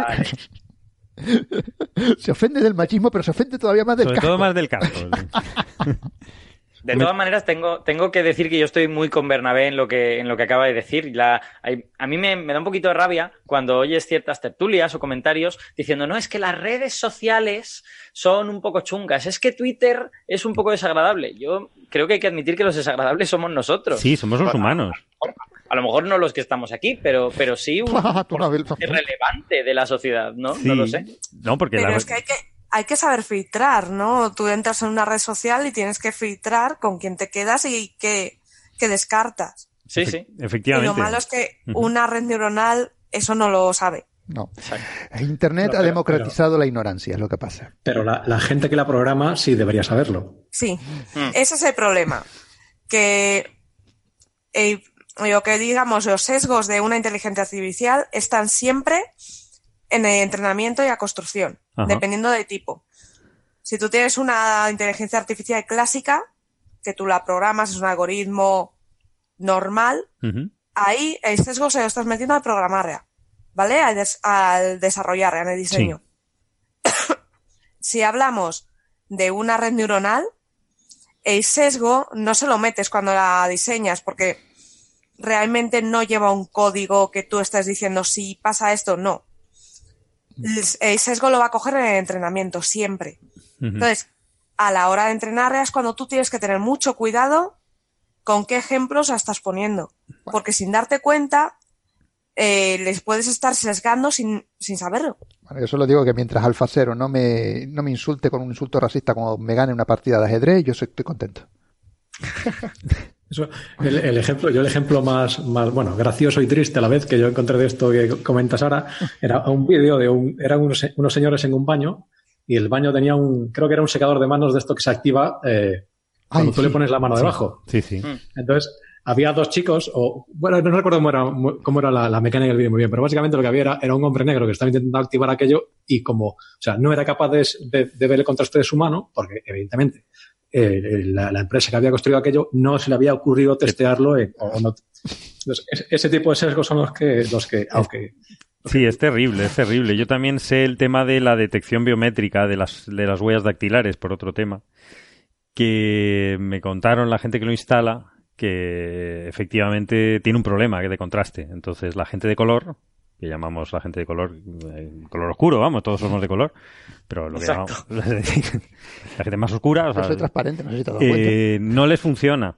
De, hay, hay otros problemas, ¿no? Pero entonces el tema biométrico, esto de las huellitas de las empresas, de entrar y tal, pues no es la panacea ni mucho menos. Es decir, eh, ya de por sí tienen un sesgo eh, implícito que no es inteligencia artificial, pero que no están diseñadas para, mm, para ser justas, ¿no? Eh, o igualitarias, ¿no? Entonces es un, un Sí. desastre, ¿no? Sí, claro, solo de el nuestra propia sociedad. eso Ay, es perdona. el ahorro de recursos. Porque para hacer un, un análisis de una imagen, la huella dactilar, por ejemplo, tú coges la imagen de la huella y quieres hacer el análisis lo más rápido posible, lo mejor, pues ¿qué haces? Toda la información que te sobra, la quitas. Entonces lo que hace es que convierte la imagen de tu huella a blanco y negro, Claro. hace diferentes escalas y desarrolla una gráfica con los contrastes. Si una persona es muy oscura, al pasar a blanco y negro, se acabó. Claro. Claro, la broma está, es que los sesgos también son parte de nuestra propia sociedad. Estás trasladando los sesgos a la máquina, los sesgos de nuestra sociedad. ¿Por qué? Porque si el ingeniero fuese un ingeniero de color, de color negro, ¿se entiende? Sí, claro. El tipo se habría dado cuenta nada más empezar con eso. Pero como son Eso. gente, se trata de gente, pues a lo mejor todos blancos, todos varones, probablemente. Probablemente. Todos tíos, o sea, fiesta la salchicha allí, pues eh, obviamente los va a tener los sesgos de la propia sociedad que le ha trasladado a ellos. O sea, en la máquina es racista porque en los ingenieros son todos blancos. Ujú. Esa es la putada.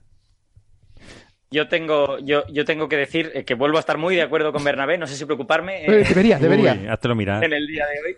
Eh, yo creo que, como soy muy partidario de este asunto de que eh, nosotros vamos a ser la inteligencia artificial y ellas van a ser nosotros, o sea, que no va, que no va a haber un antagonismo entre maquinitas y humanos, sino Ajá. que realmente los vamos a incorporar a nuestro quehacer y vamos a ir los dos juntitos de la mano. Eh, yo soy muy partidario del concepto de a este tipo de inteligencias que sesgan porque alguien ha hecho mal las cosas. Esto no es una inteligencia artificial, esto es una estupidez artificial. Y a mí me, me- Sí. me parece que es un concepto que hay que generalizar, el de estupidez artificial, porque creo que hay muchas estupideces artificiales. Igual que hay naturales, la artificial también, claro. o sea, Claro, y ya está. Si es que son nosotros. No pasa nada. Sí, y luego aparte, eh, pensamos, cuando hablamos de inteligencia artificial, pensamos que eso va a ser la leche, ¿no? Sí. Que vas a hacer de todo, que... Y no, son muy simples, eh, muy básicas y no hacen, y son, no hacen varias cosas a la vez. O sea, tú diseñas una inteligencia artificial que reconoce imágenes y solo reconoce imágenes. Ajá. No te va a hacer otra cosa. O sea, son muy específicas. Y lo de inteligentes, pues lo ponemos entre comillas y queda bien. Sí, ¿no? ¿Qué, qué más te, te iba a decir? Eh, Sara, nos ibas a dar una primicia también relacionada con tecnología y, y seguridad y datos. ¿Cuál era? Eh, tenemos, sí. espera, espera, espera. Sí, tenemos sintonía de primicia ahora que ahora que tenemos. No, pero nos la inventamos. Ponemos una. Cuéntanos, Sara. Pues nada, que con el tema este del auge del Internet de las cosas, Sí. de las smart homes y smart cosas en general, porque Sí. ahora tenemos hasta smart básculas de peso, o sea, Joder, qué es peligro. alucinante, dices, pero ¿dónde vamos a llegar? Esto es muy tonto, ¿no? Pues eh, con todo este boom de mete cada vez más bichos conectados en tu casa, eh, crea- eh, he escrito un artículo que publicaré en Naucas Ajá, sobre el peligro que llevan estas cosas, claro. estos, distintos objetos. ¿Por qué? Porque tú es- estás teniendo sensores por tu casa que saben cuándo entras, Sí. cuándo sales, cuándo consumes luz, cuándo bajas las persianas. Un montón de información que a ti no te parece peligrosa y estás compartiendo. Y yo puedo usar un caco para saber cuándo estás en casa, lo pueden eh, usar para eh, venderte cosas, porque si tú estás con un, un sensor de estos Nest en casa, estás recopilando datos tuyos de tus consumos, de tus gastos de calefacción, todo, y tú no sabes si se lo está vendiendo a la empresa que te suministra energía o que suministra energía a la empresa de la competencia, pues te pueden empezar a bombardear con llamadas, anuncios, tú diciendo, ¿qué pasa? No, no, estás vendiendo tus datos. Entonces tenemos que estar muy seguros de qué hacen con nuestros datos si es una es una aplicación que coge nuestros datos y los manda a la nube. ¿Qué seguridad tienen estos servidores? También muy importante. Luego, si nos animamos y hacemos nuestro pro- nuestra propia instalación en Arduino.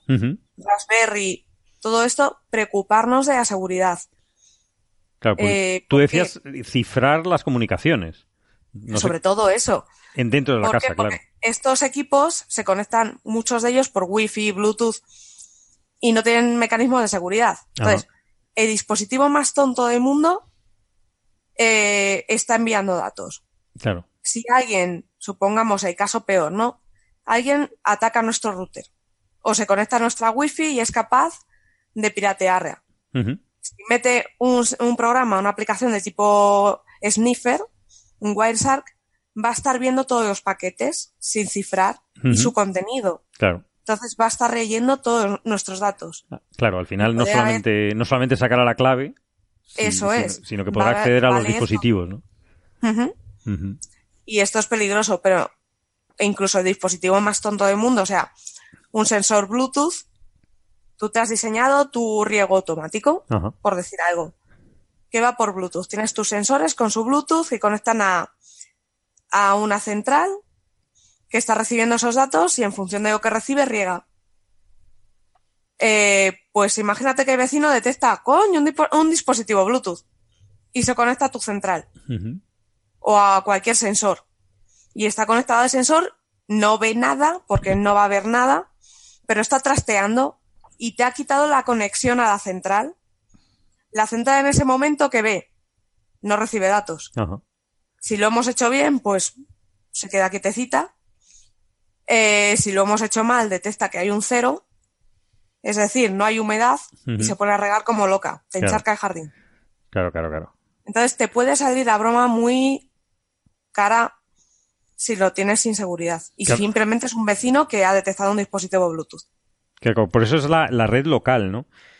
Pero también está el problema de los datos, es decir, que todo está conectado a Internet. La Internet de las cosas es que cada cacharrito está a Internet y a la, a la nube, a la empresa matriz que vete a saber mm, dónde está, qué está haciendo con esos datos y cómo, que eso ya perdemos el control. Es decir, dónde tiene almacenados los datos y si han sido hackeados, es- es- nos cuentas, ¿no? En el artículo que nos, Eso es. que amablemente Sí. nos has pasado como primicia, que eh, pueden, eh, claro, si esta empresa eh, es atacada, esos datos nuestros están expuestos, ¿no? Eso es. Que no solamente las contraseñas, que muchas veces nos ha pasado, ¿no? Que hay, hay, hay, hay con- páginas en internet que te dicen, pones tu, tu cuenta de correo electrónico y te dice si tu contraseña ha aparecido en alguna lista eh, de la red eh, profunda, ¿no? Claro, es que piensa que estamos, cualquier empresa de estas eh, la hackean y a lo mejor estás compartiendo datos bio- eh, biométricos, Biométricos. tuyos. Que es, que es lógico si hay básculas conectadas a Internet, que no sé muy bien quién, la- lo, quién lo puede querer, pero que lo va a ver. O, o Fitbit, de estas em, pulseras biométricas que van midiendo esa que tienes tú, por ejemplo, para hacer que te deporte. están midiendo constantemente. Entonces, si estos datos, por ejemplo, se venden a una empresa de, de seguros médicos, pues estás vendido. Claro, claro, pero ahí no podemos hacer nada porque cada No, empresa es eh, diferente y... Nada, cambia la contraseña y preocuparte un poco. Que esto es un poco, no sé si habéis, si habéis leído esta noticia, hace, yo creo que fue hace una semana o dos, eh, capturaron a, un, a lo que habían llamado el Gol- Golden State Killer. Ajá. Era, era un asesino en serie de, eh, creo que había sido en los finales de los 70, principios de los 80 en Estados Unidos, que se cargó un montón de gente, bueno, era un poco malo. Pelín.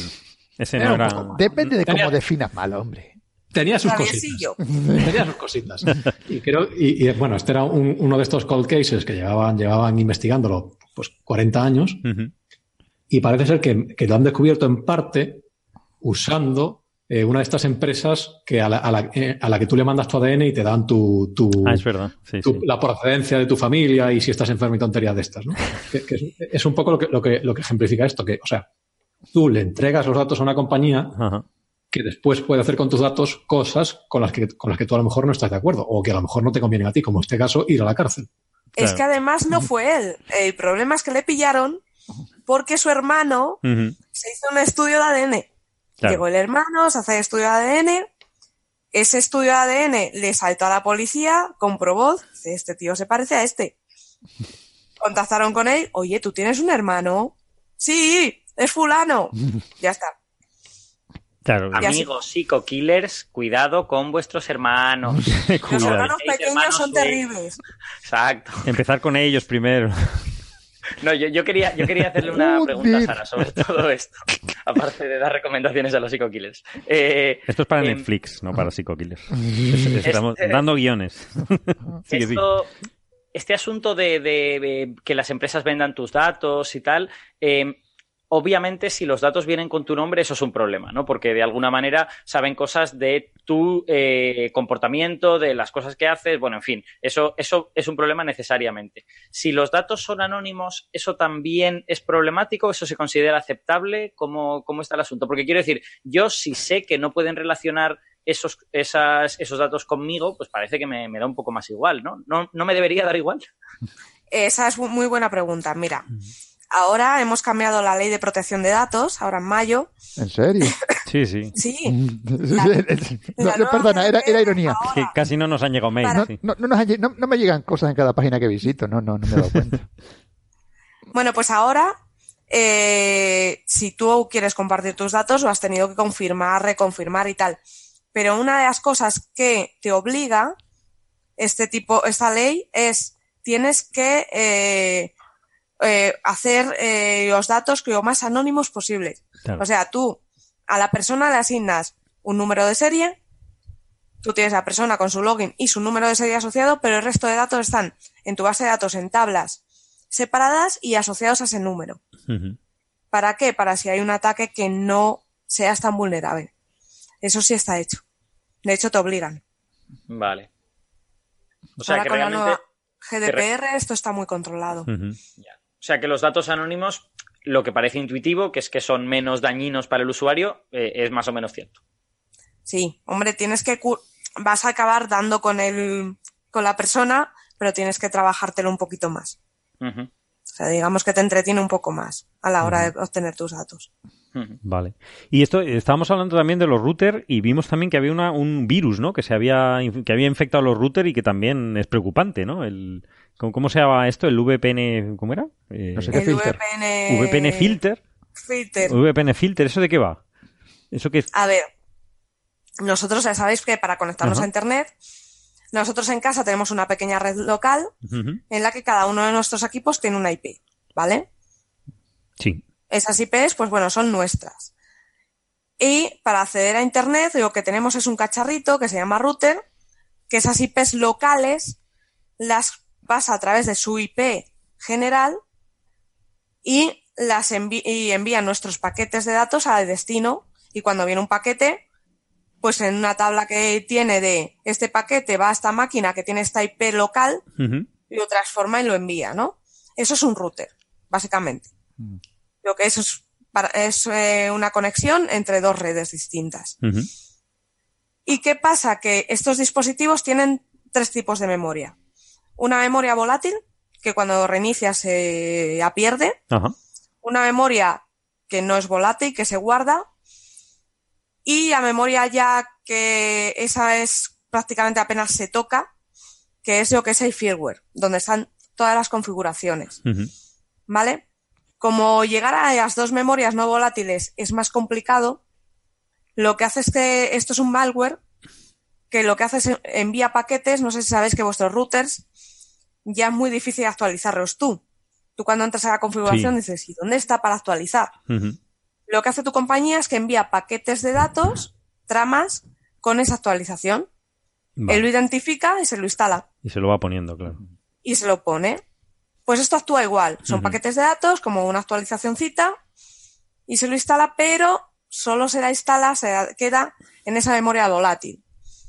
Y lo que hace es que te, eh, te convierte el ordenador, digo el ordenador, el router, te permite que hagan con él varias cosas. Conectarse en remoto, eh, programar en remoto, y según parece lo que querían es poder apagarlos en remoto. O sea, no era algo muy grave, muy terrible, pero se, se cree que era eso lo que querían. Entonces, ¿cuál es la solución para estos temas? Ujú.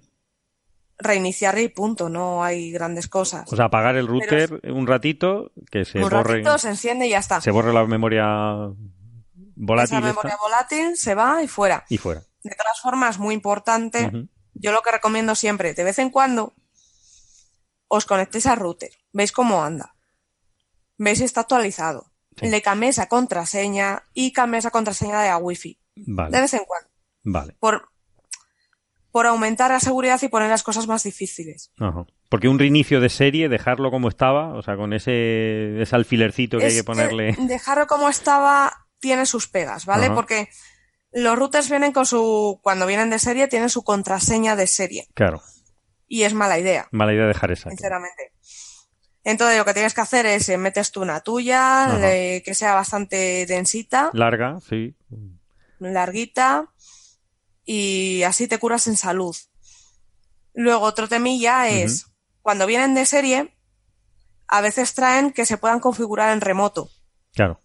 ¿Por qué? Porque muy poca gente sabe configurar su router y lo que hacen es que lo dejan así y a través de la web de tu eh, proveedor de Sí. internet Sí, sí. te puedes conectar al router y viene un tutorial muy facilito para que te lo configures. Bueno, eso está bien, pero a mí, por ejemplo, no me parece seguro. Yo, mi router es mío, me lo configuro yo y que nadie se conecte. Claro, pues tú, tú porque sabes, pero vamos. Sí, hay, hay que deshabilitar eso, ¿no? La configuración Sí, remota sí, sí, sí, sí. y cambiar la contraseña tanto de, de- Eso es. de- de la wifi y bueno. Y, tenerlo actualizado, pero eso no es fácil, o sea, en cualquier... No, normalmente lo que hace es que tu compañera te lo, te lo va actualizando. De hecho, si os, si os fijáis, si entráis en, en el router, veréis que muchos de ellos, si es de los más modernos, suelen estar bastante actualizados. Sí, sí, sí. sí. Porque O sea, el, no- el- el virus este mandaba tus datos a, a algún país o a alguna compañía en concreto. No, no, no. Lo único que hacían era conectarse, ni siquiera cogía datos. Se conectaba en remoto. Según parece, eh, era un tema de los rusos, otra vez. que querían, es que es, es hilarante, ¿vale? Lo que se supone es que querían apagar todos los routers mientras estaba el mundial. Bueno, pero que eso, que eso, mm, eso no está mal. Para Porque que la- si la gente estaba viendo el mundial desde casa, puf. Pero les daría tiempo libre a la gente, les daría pensar, claro, tendrían que pensar, leer, una cerveza con los amigos. ten- leer, salir a la calle, leer libros, qué horror. ya, El caos. El caos, el caos. Dios mío, la gente pensaría, no, no, no. bueno, menos mal, porque Madre si no- mía, ¿qué haría Pérez Reverte sin Twitter? imagínate. Saldría, saldría a pegarse con la gente por la calle. Es verdad, ¿ves? Oh, ha- haría otro libro y eso es algo que todos queremos evitar. Rápido, que le den unos guantes de boxeo. Es preferible que salga. Vale, muy bien. Eh, por cierto, que no, simplemente comentar que, que en cuanto a la wifi, siempre que hablamos de los peligros de la wifi, los routers y tal, siempre sale el tema de la exposición a campos electromagnéticos, Ay, la Virgen. que siempre es recurrente, ¿no? Porque simplemente lo, lo han, siempre lo han clasificado en, el, en, un, en una categoría 2B de potencialmente cancerígenos, etcétera. Eh, he estado mirando y efectivamente cada vez hay más estudios que eh, ni el wifi ni el móvil eh, generan eh, es una radia- radiación no ionizante y que cada vez hay más estudios que afirman que no producen ningún peligro en los seres humanos. En, en- concreto, este último estudio es muy gracioso porque es la, variabilidad espacial y temporal de la exposición a radiofrecuencias en niños en Europa. Y lo de los niños eh, parece cruel, pero no, no es así. Es decir, son más sensibles, efectivamente. Son, son bueno, niños entre. Son millennials, realmente. Tenía que poner entre 8 y 18 años. Que en- nadie en- piensa en los niños. No, piensan en ellos. No, esos no son millennials, son generación Z. Ya, para mí son millennials. Yo lo del millennial, eso que sean desde el noventa y tantos, yo no, No, estoy, el no estoy de acuerdo. es desde los 80. Ah, Ay, abuelo, no estoy de cállate, acuerdo, no estoy de acuerdo. Para mí millennial es que haya nacido en el 2000. Vale, mi- Millennial es la generación que ahora está dentro de Starbucks. Vale. Eso está bien saberlo para no ir a Starbucks, porque ya tengo otro motivo para no ir. que Es, es un sitio terrorífico.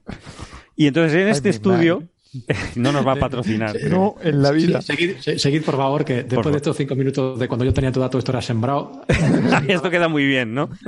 Serio. Bueno, ya hemos Carlos, perdido a... que- estamos perdiendo los millones de euros del patrocinio de Starbucks. Dios ¿Pero qué mío. Porque ya hemos perdido los de Google antes. Joder, ¿Qué no, pasa? Es verdad, a ti no te llegan con los de Google, ¿quieres también más? ¿Qué pasa? es muy ambicioso. Es que él habla con psicópatas es muy ambicioso. Sí, totalmente.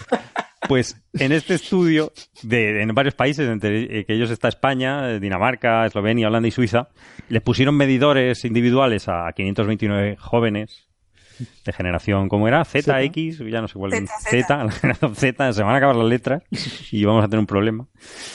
En- de, durante tres días, ¿no? Y la conclusión fue que la, la acumulación de, de- de exposición, del promedio de exposición por persona, eh, son 75,5 microvatios por metro cuadrado, que es nada, nada y menos, es decir, es una basura comparado con, con los límites de la que, establece la Comisión Internacional de la Protección con- contra la Radiación No Ionizante de 4,5 a 10 vatios. Esto estamos hablando de millones, millones de menos, un microvatio, ¿no?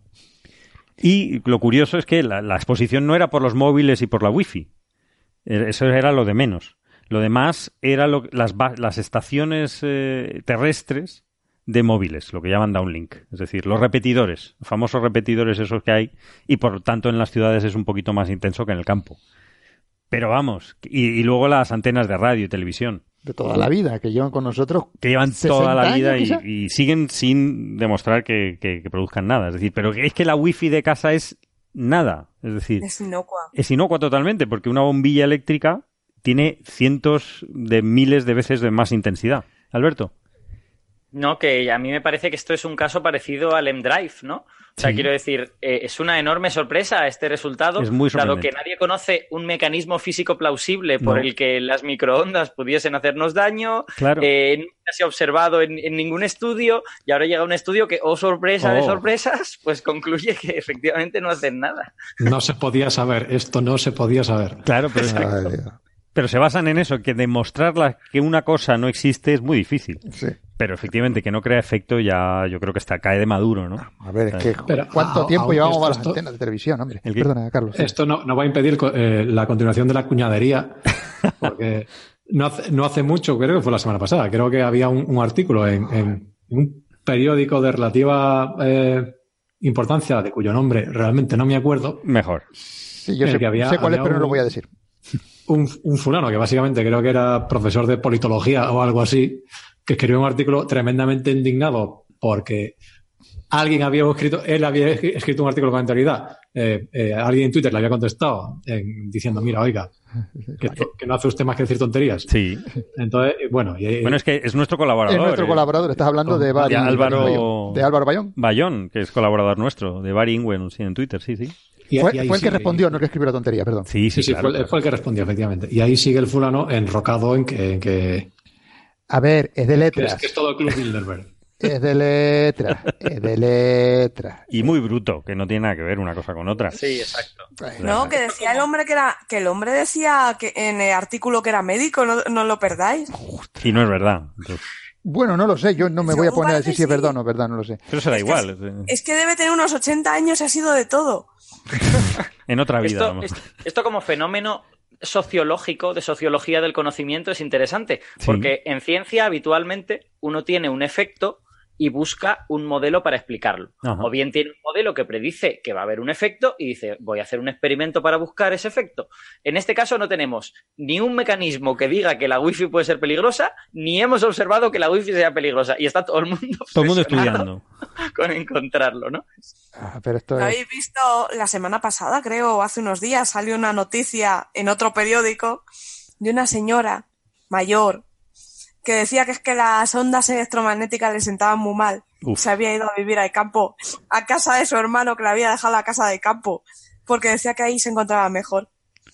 Eh, Sí, pero es- esa pobre mujer seguramente lo que tenía era un problema psicosomático. Psicológico, sí. Psicosomático O sea, gordo. está, está reconocido que hay gente que si te lo crees te sientas mal. Sí, claro, o sea, es un problema psico- pero no es psiquiátrico. problema Exactamente, de- Esa pobre mujer estaba enferma, pero no enferma por las de- ondas electromagnéticas porque Claro, si no sales a la calle y te da el sol. Tú no, me pero además eh, era un sinsentido, porque ella decía, no, no, no, es que hay ondas y, y todo muy mal, Ajá. pero estaba en un parque, la estaban hablando y yo decía, pero si ahí estás recibiendo muchas más sol. ondas, Sí, sí, pero te está, dando el sol, te está dando el sol, que es mucho más...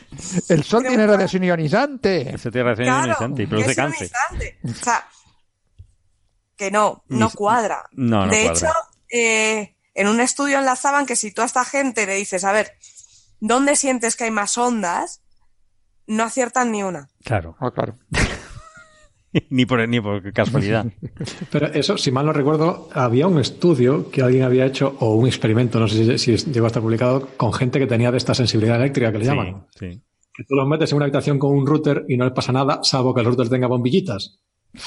O sea, si el router tiene, entonces yo creo que lo que le tiene alergia son a los LEDs. Entonces, o sea, si, si ellos ven allí el, el coso que parpadea, uf, se- le- le Hombre, tiene más sentido. Tiene más sentido. Hombre, todos los servidores tienen LEDs de bombillitas, porque si no, no irían igual de rápido. Eso es conocido. Claro, ¿no? claro, sí, sí. Si no, cuando se lo enseñas a la gente que viene a visitar el CPD, el centro de, de procesamiento aquí que tenemos, le enseñamos las bombillitas.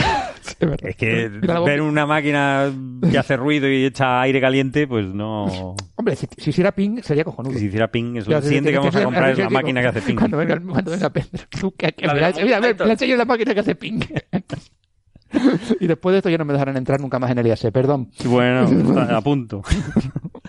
No, hombre, le enseñáis esa típica ja- caja, en cajita negra con un LED rojo y le decís que eso es internet y ya Sí, está. el internet. Aquí está el internet. Aquí en internet. Bueno, seguimos con cosas serias o que habíamos, habíamos visto esta semana o creo la semana pasada una medición de la presión de dentro de una partícula subatómica del protón. Eso, Sí, señor. ¿Eso cómo es? ¿Eso cómo se hace? Eso, eso no es nada trivial de hacer Joder, y por eso, ¿eso cómo se come? acaba de hacer ahora. Ajá. ¿Y, y cómo, cómo se hace?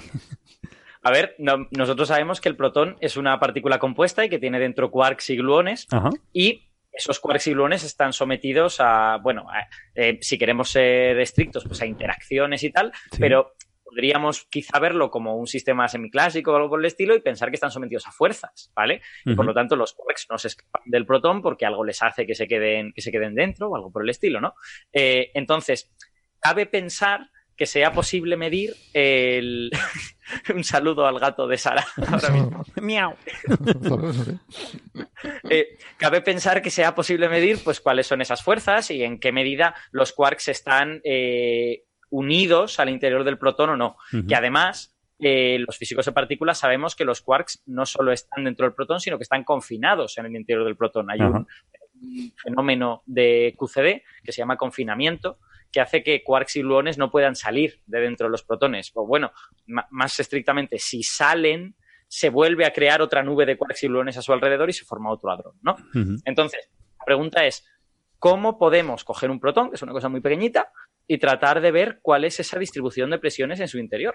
O sea, ¿es- es- ¿eso es físicamente posible? Y la respuesta es sí, y es muy divertido. ¿Cómo? Ajá. Porque, eh, bueno, muy divertido. eh. A, mí, a mí me pareció muy majo enterarme, enterarme de cómo se hace eso. Eh, no sé si conoceréis, seguramente muchos de nuestros oyentes no, una, un- una magnitud física que se llama el tensor energía-momento. ¿vale? Uh, Esa, esa magnitud se usa No, la gente ya está dormida, o sea, da igual. Sigamos tranquilamente. Es básicamente tú cuando estás en, en la física del siglo XVII, XVIII, Ajá. XIX, pues tienes energía, tienes momento lineal, tienes presión, tienes todas estas cosas.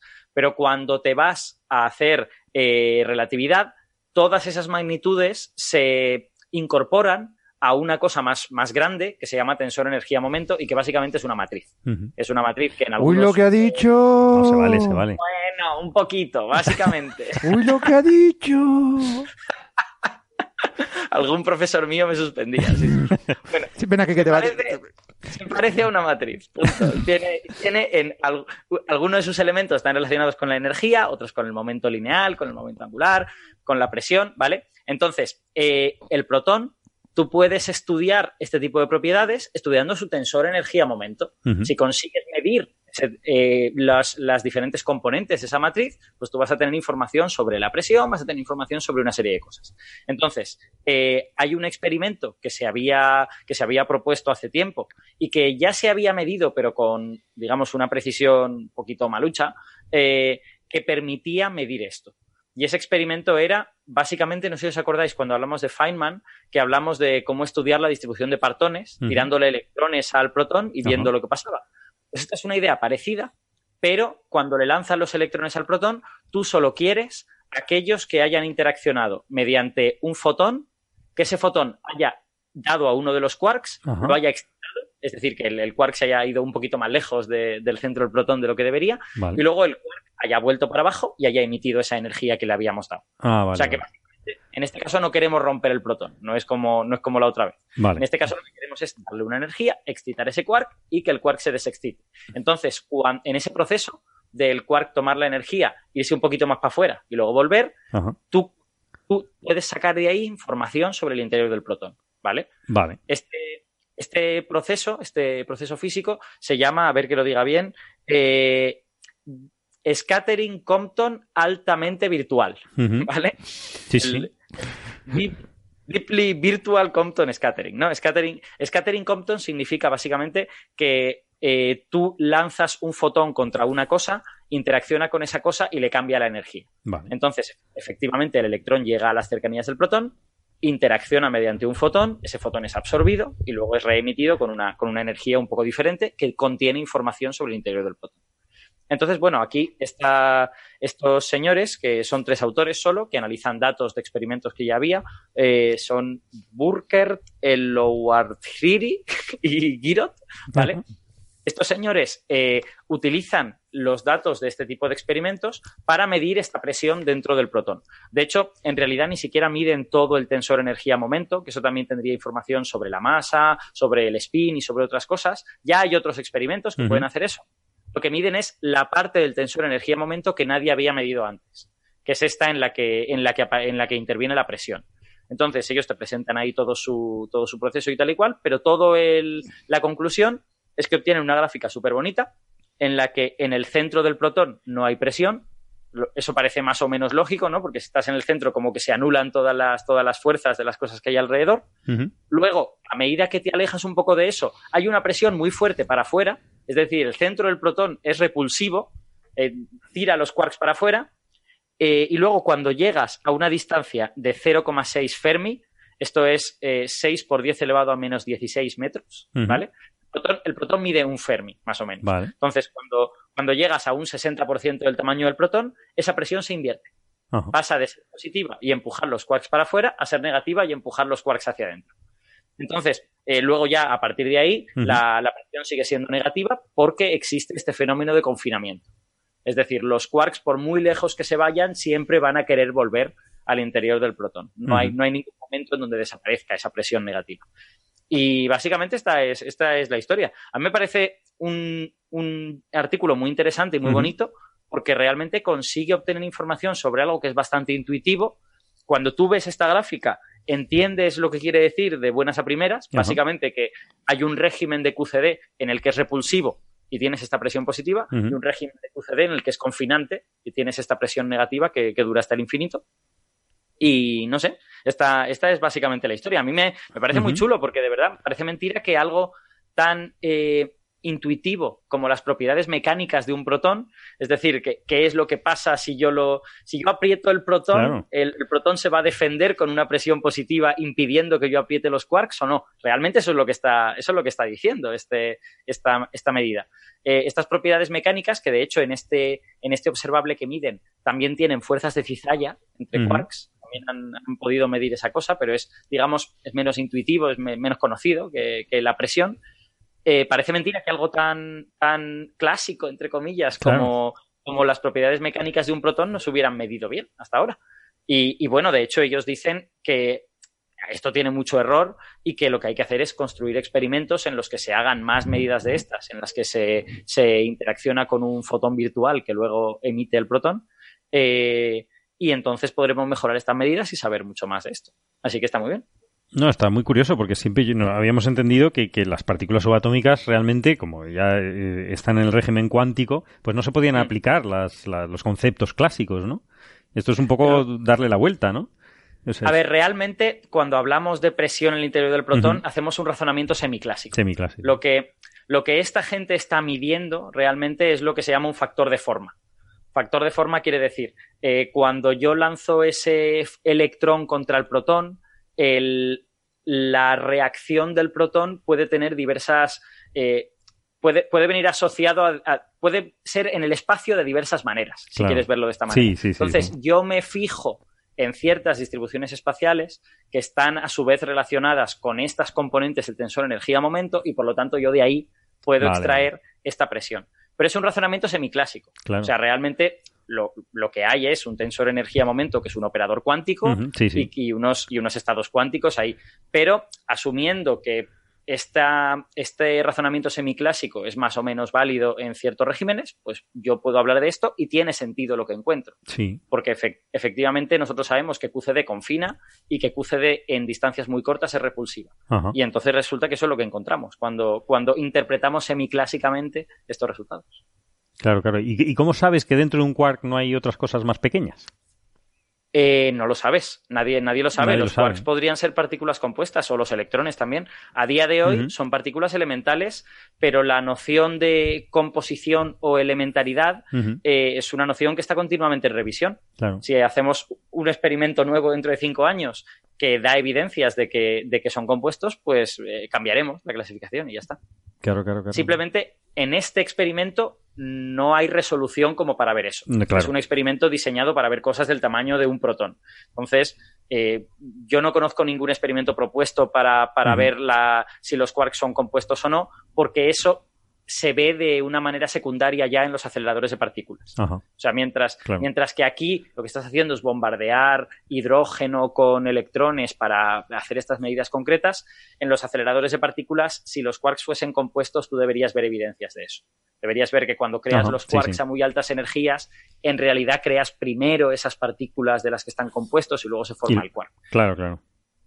Y eso no se ha visto, no se ha visto en el LHC ni en ningún otro acelerador. Todavía, porque no, no hemos llegado a esas es. energías, ¿no? Exacto, exacto. O sea, es perfectamente posible que, que, eh, digamos, los, las partículas compuestas tienen un eh, nivel de energía característico que es la energía que tú necesitas aplicarle para romperla. El- en el protón es su masa, básicamente. O sea, si tú, si tú le lanzas al protón una partícula con una energía tan grande como la masa del protón, la probabilidad de que tú saques algo de dentro del protón es alta, ¿no? Pues con los quarks pasaría lo mismo. Si el nivel de energía característico del quark es 1000 teraelectronvoltios y nosotros estamos en 13 en el LHC, no vamos a poder hacer- romper un quark, entre Claro. comillas, ¿no? Claro, claro, Cuando claro. lleguemos más o menos a ese orden, pues a lo mejor lo podremos hacer. Muy, chulo, muy chulo esto. Esto es cuántica, esto es. Te pasa como a mí. Estas cosas. Pero Además, bueno, ¿quién- como es ¿tú has visto- semiclásico, ¿Tú has visto un cuarzo solo por ahí alguna vez? cuando te traiga un cubo de quarks, Joder, No, no, no lo ha visto ni lo verá porque están confinados. Efectivamente. confinados. Ah, entonces, ¿qué me estás contando? Perdón, bueno, Bueno, esto, ha sido, pues, esto ha sido una broma. vamos. Sí, es verdad que los quarks existen y además están confinados, los, los pobrecitos no pueden salir de allí.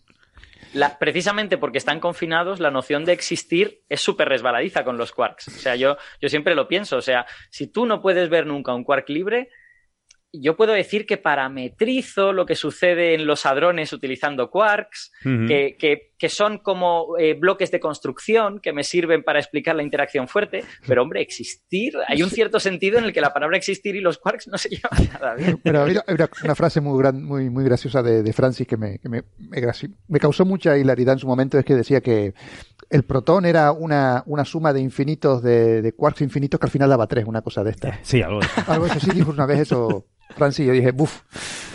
De aquel entonces ya, ya he dado por imposible lo de los quarks y lo de... No, no, pero sí. A que- ver, algo, algo parecido a los quarks existe, ¿vale? Porque que sí, que sí, que sí, hombre, eh, que te creo que es una broma. Lo que te, la- es No, una, no, no, es no, una no, coña pero marina lo era- mío. Hago, hago la aclaración para nuestros oyentes, básicamente. O sea, a bajas energías QCD es altamente confinante y a altas energías QCD es una interacción un poco más débil. Entonces, tú a altas energías encuentras cosas que se parecen a los quarks y que cuando pierden energía se convierten en hadrones inmediatamente y, y ya, ya no hay más quarks anymore. Pero, bueno, algo parecido a los quarks sí existe, algo que se ve mejor a altas energías que a bajas, pero, pero no, es, eh, no, no es, no es fácil la cosa. No es Bueno, en nuestro píxel, hasta ahí podemos llegar a- Mm. por ahora. Eso es. Bueno, en realidad el píxel es el tamaño de la longitud de Planck, me parece. Claro. Me Como parece. no hemos llegado todavía. No hemos Pero todavía no hemos llegado ahí. hemos No, llegado sí, ni- claro, todavía estamos con Claro. resolución 640 por 480 y todavía no, no andamos en la 1080. ¿Qué va? Queda, falta, queda mucho para la 1080 todavía. Todavía queda.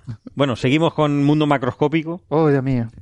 Habíamos leído también, para terminar, un temita sobre el cáncer con, Ah, con sí. un método nuevo, con la bueno, método nuevo no, es un método muy antiguo, pero que ha, ha dado unos frutos bastante sorprendentes y que siempre ha sido denostado en- históricamente, ¿no?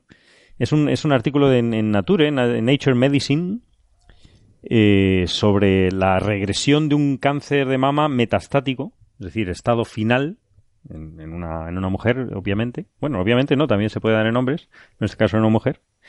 Y eh, que, que estaba ya eh, desahuciada, es decir, no ningún método funcionaba, ni quimio, ni radiación, ni nada. Y probaron este, esta, este método eh, inmunote- de inmunoterapia. ¿Nos cuenta Sara cómo, cómo era? Sí. A ver, la inmunoterapia efectivamente se lleva usando bastante tiempo y sobre todo se usa en aquellos cánceres que son que eh, altamente que mutan con facilidad. Ajá. Y lo que no se había probado eran aquellos cuyos tumores no mutaban mucho, como son cáncer de mama, como es un cáncer de pulmón. En esos era, no sabía, se quería probar. Y según parece, se hizo este experimento con el cáncer de mama. Y fue bien. Eh, Vamos a contar un poco para los oyentes Sí. cómo, en qué consiste.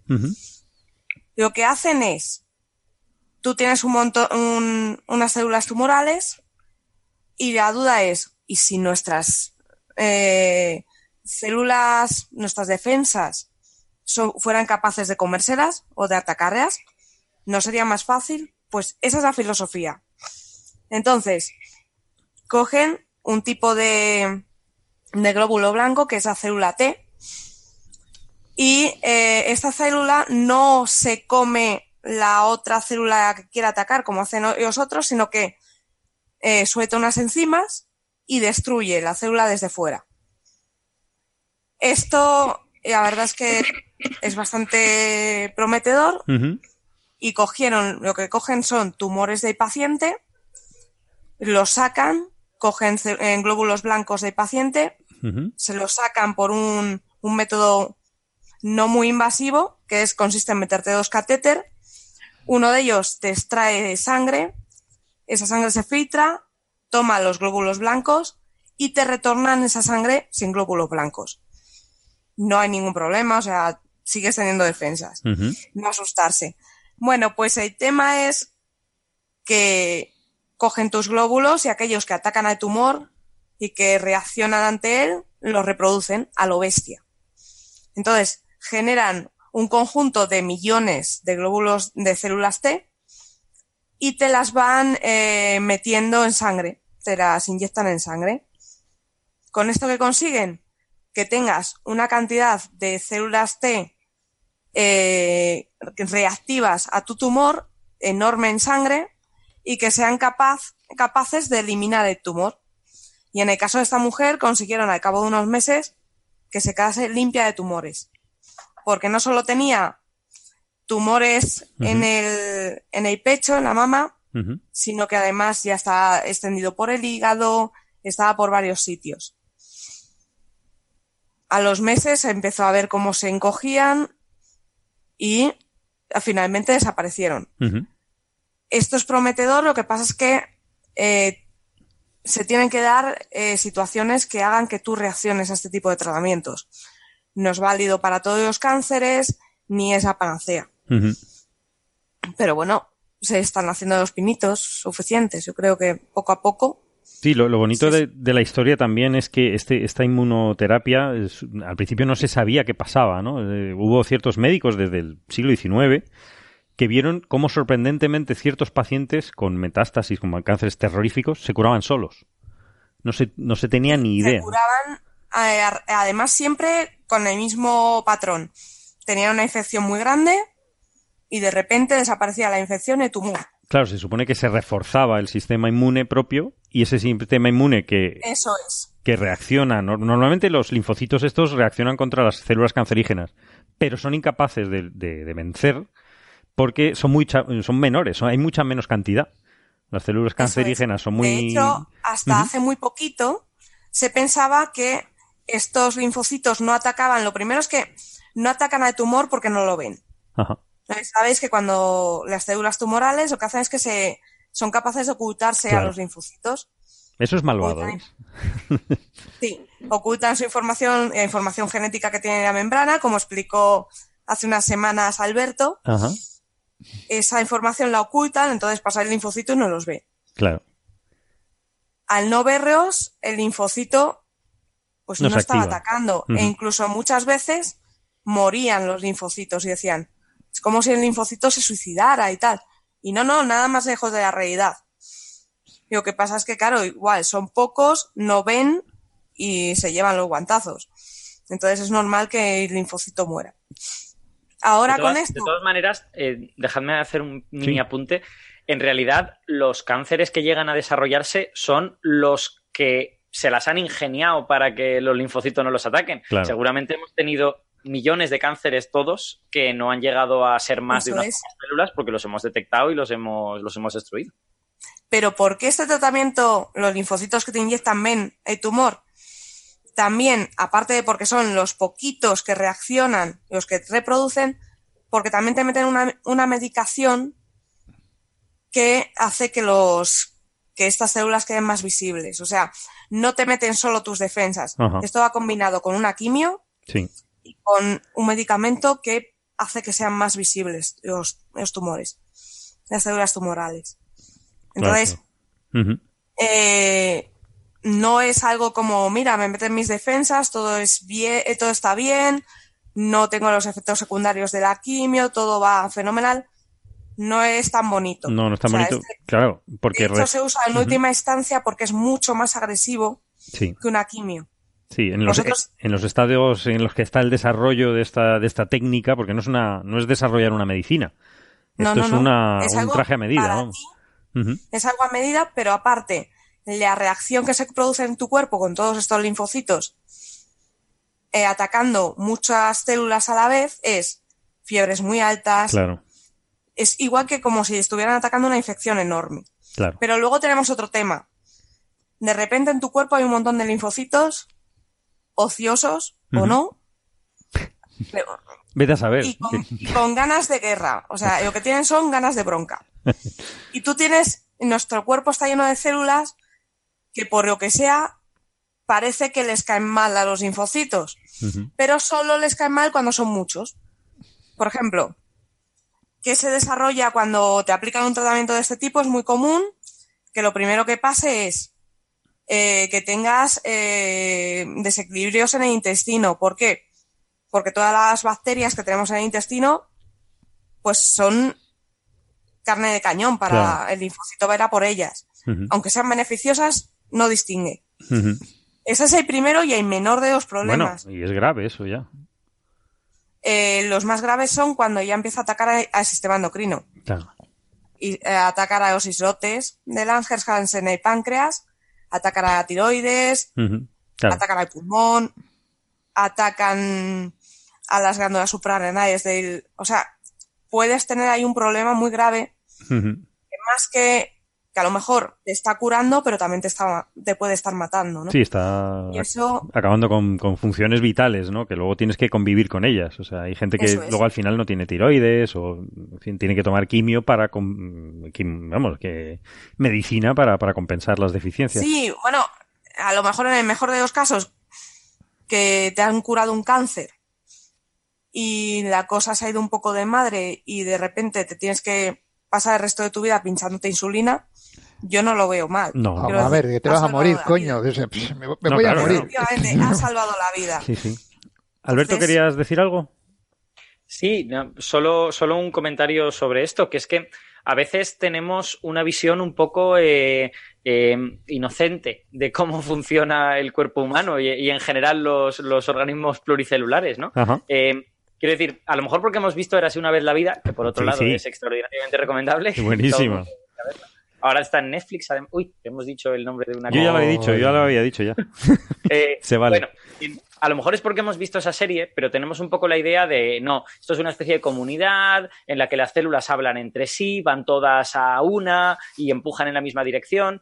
Y en realidad esto no es así. O sea, Ajá. nosotros como organismos pluricelulares nacimos como asociaciones de seres unicelulares que tenían maneras de hablar entre sí, de transmitirse información, de decir necesito esto, necesito esto otro. Ajá. Y eso fue creciendo hasta que esos seres unicelulares han sido súper eh, interdependientes unos de otros y ahora un músculo humano pues no podría vivir independientemente del resto del cuerpo, ¿no? Claro. Pero precisamente eh, lo que hace que las diferentes células de nuestro cuerpo puedan vivir en esta aparente armonía, pues son todas estas sustancias reguladoras, ¿no? O sea, el, el sistema inmune en realidad son células súper agresivas y que si les dejaras te, te pelarían entero, o sea, te, te machacarían todas las células del cuerpo. Entonces, hay una serie de sustancias para inhibir el sistema inmune y esas sustancias son necesarias porque de lo contrario te, te machacarían todo el cuerpo.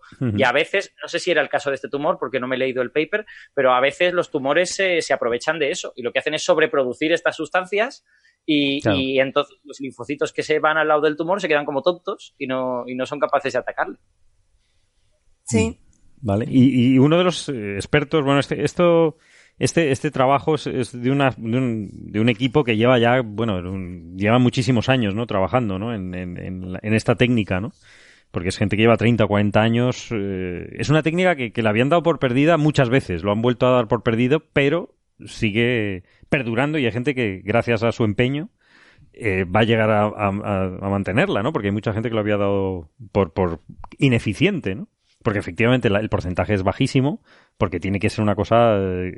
son casos muy específicos porque no tenemos tan afinada la técnica como para poder hacerlo en, en- todos los, tumores y en todas las personas. Pues esto es a, a nivel personal, ¿no? De, de- de, de su genética, ¿no? Hay, hay una persona que es Jim Allison, que empezó también en los años 70, que creo que le dieron el premio BBVA, ¿no? Decías, eh, Alberto. Sí, pues efectivamente. Sí. Y de hecho, eh, además, como, como estuve por allí, Sí. le entrevistó Carlos Alsina en otro de los programas de, de Onda Cero. Muy bien. Y lo que contó Allison es que precisamente eh, durante en varias ocasiones la inmunoterapia, la, la terapia con el sistema inmune, se dio por muerta y que él personalmente opina que si ahora está viva y está sirviendo para cosas es porque antes no sabíamos lo suficiente. Ah. O sea, lo que se necesitaba era ciencia básica. Y eso es muy curioso, ¿no? Porque, Menos claro, mal. estamos, estamos hablando de que conseguimos una terapia que cura el cáncer, tal y cual, y todo el mundo piensa, guau, la aplicación es súper guay, cómo mola esto, y el señor, que uno de los señores que por primera vez lo desarrollaron, te dijo, no, no, esto fue posible porque hicimos mucha ciencia básica y entendimos cómo funcionaba el sistema inmune, porque si no lo entiendes, pues esto no va a funcionar en ningún caso. No sabes qué estás haciendo, claro. Me, me pareció un recordatorio fantástico de cómo eh, sin conocimiento no hay aplicaciones. Muy Tú bonito. necesitas primero crear el conocimiento y luego hacer las aplicaciones. No se puede ir directamente a la aplicación. Sí, señor. Muy bien. Pues yo creo que con esto mm, podemos dejarlo por hoy. Ha sido suficiente. Ha estado bien. Ha estado muy no- bien. No nos hemos ido a cerca de tres horas. Es una- No, tranquilidad, ¿Has tranquilidad. salido cerca de tres horas alguna vez? No se debe. Ah. Está prohibido ya por, Vale. por la ética del coffee break. No sé qué voy a hacer con la hora que me queda ahora. Como no tienes libros detrás. Te presto un gato, está muy pesado. Si lo quieres, sí, tiene- hemos visto el gato. ¿Cómo se llama tu gato, Sara? se llama Sergei. Sergei ha estado participando en el coffee break, no se le ha oído, no. pero lo hemos visto Lo hemos nosotros visto, sí, sí. en vivo y en directo. Ha habido un momento en que pensaba que me tiraba de ordenador. No pasa nada. Ellos tienen sus necesidades que no desconocemos. Pues No, no, pero Sara, Sara ha estado increíble porque estaba hablando y a la vez el Sí. gato pasando. Impresionante. Una pena que no se haya podido ver, podido ver esto en una grabación o algo de Sí. porque- porque ha sido bastante espectacular. La vez lo grabamos. Pobre mujer hablando y agarrando al gato por un lado y el gato pasaba por el otro lado. y yo- Este no era de Schrödinger, este era, estaba ahí, ahí, sí, sí, vivito. sí, sí. Estaba ahí, estaba ahí, esto estaba vivito y coleando. Muy bien. Pues señores, señoras, Muchísimas gracias por, por estar con nosotros. No, gracias a ti por invitar, hombre. No, por un favor. placer, un placer oíros. Claro. Pues la- hasta la próxima. Bueno, Y muchas gracias a, a todas las oyentas y oyentes que tenemos. te va a coger la RAE, te va a dar una. A mí la RAE, en fin. Yo lo que Es dice lo que yo Alberto. digo. Es Si lo que dice Alberto. suficientes veces, lo aceptarán. Lo aceptarán al final. Vamos a La, intentarlo. la, la RA es descriptiva, no prescriptiva. Exacto. Exactamente. No se ha mandado últimamente unos Twitter que no decían precisamente eso. Va, pero en Twitter solo hay psicópatas. Eh, también es verdad. también es verdad. Pues muy bien. Pues muchísimas gracias. Nos, nos vemos en la próxima. Nada, gracias a Hasta vosotros luego. por invitarnos, como siempre. Un placer. Hasta luego. Gracias. Saludos. Chao. Chao.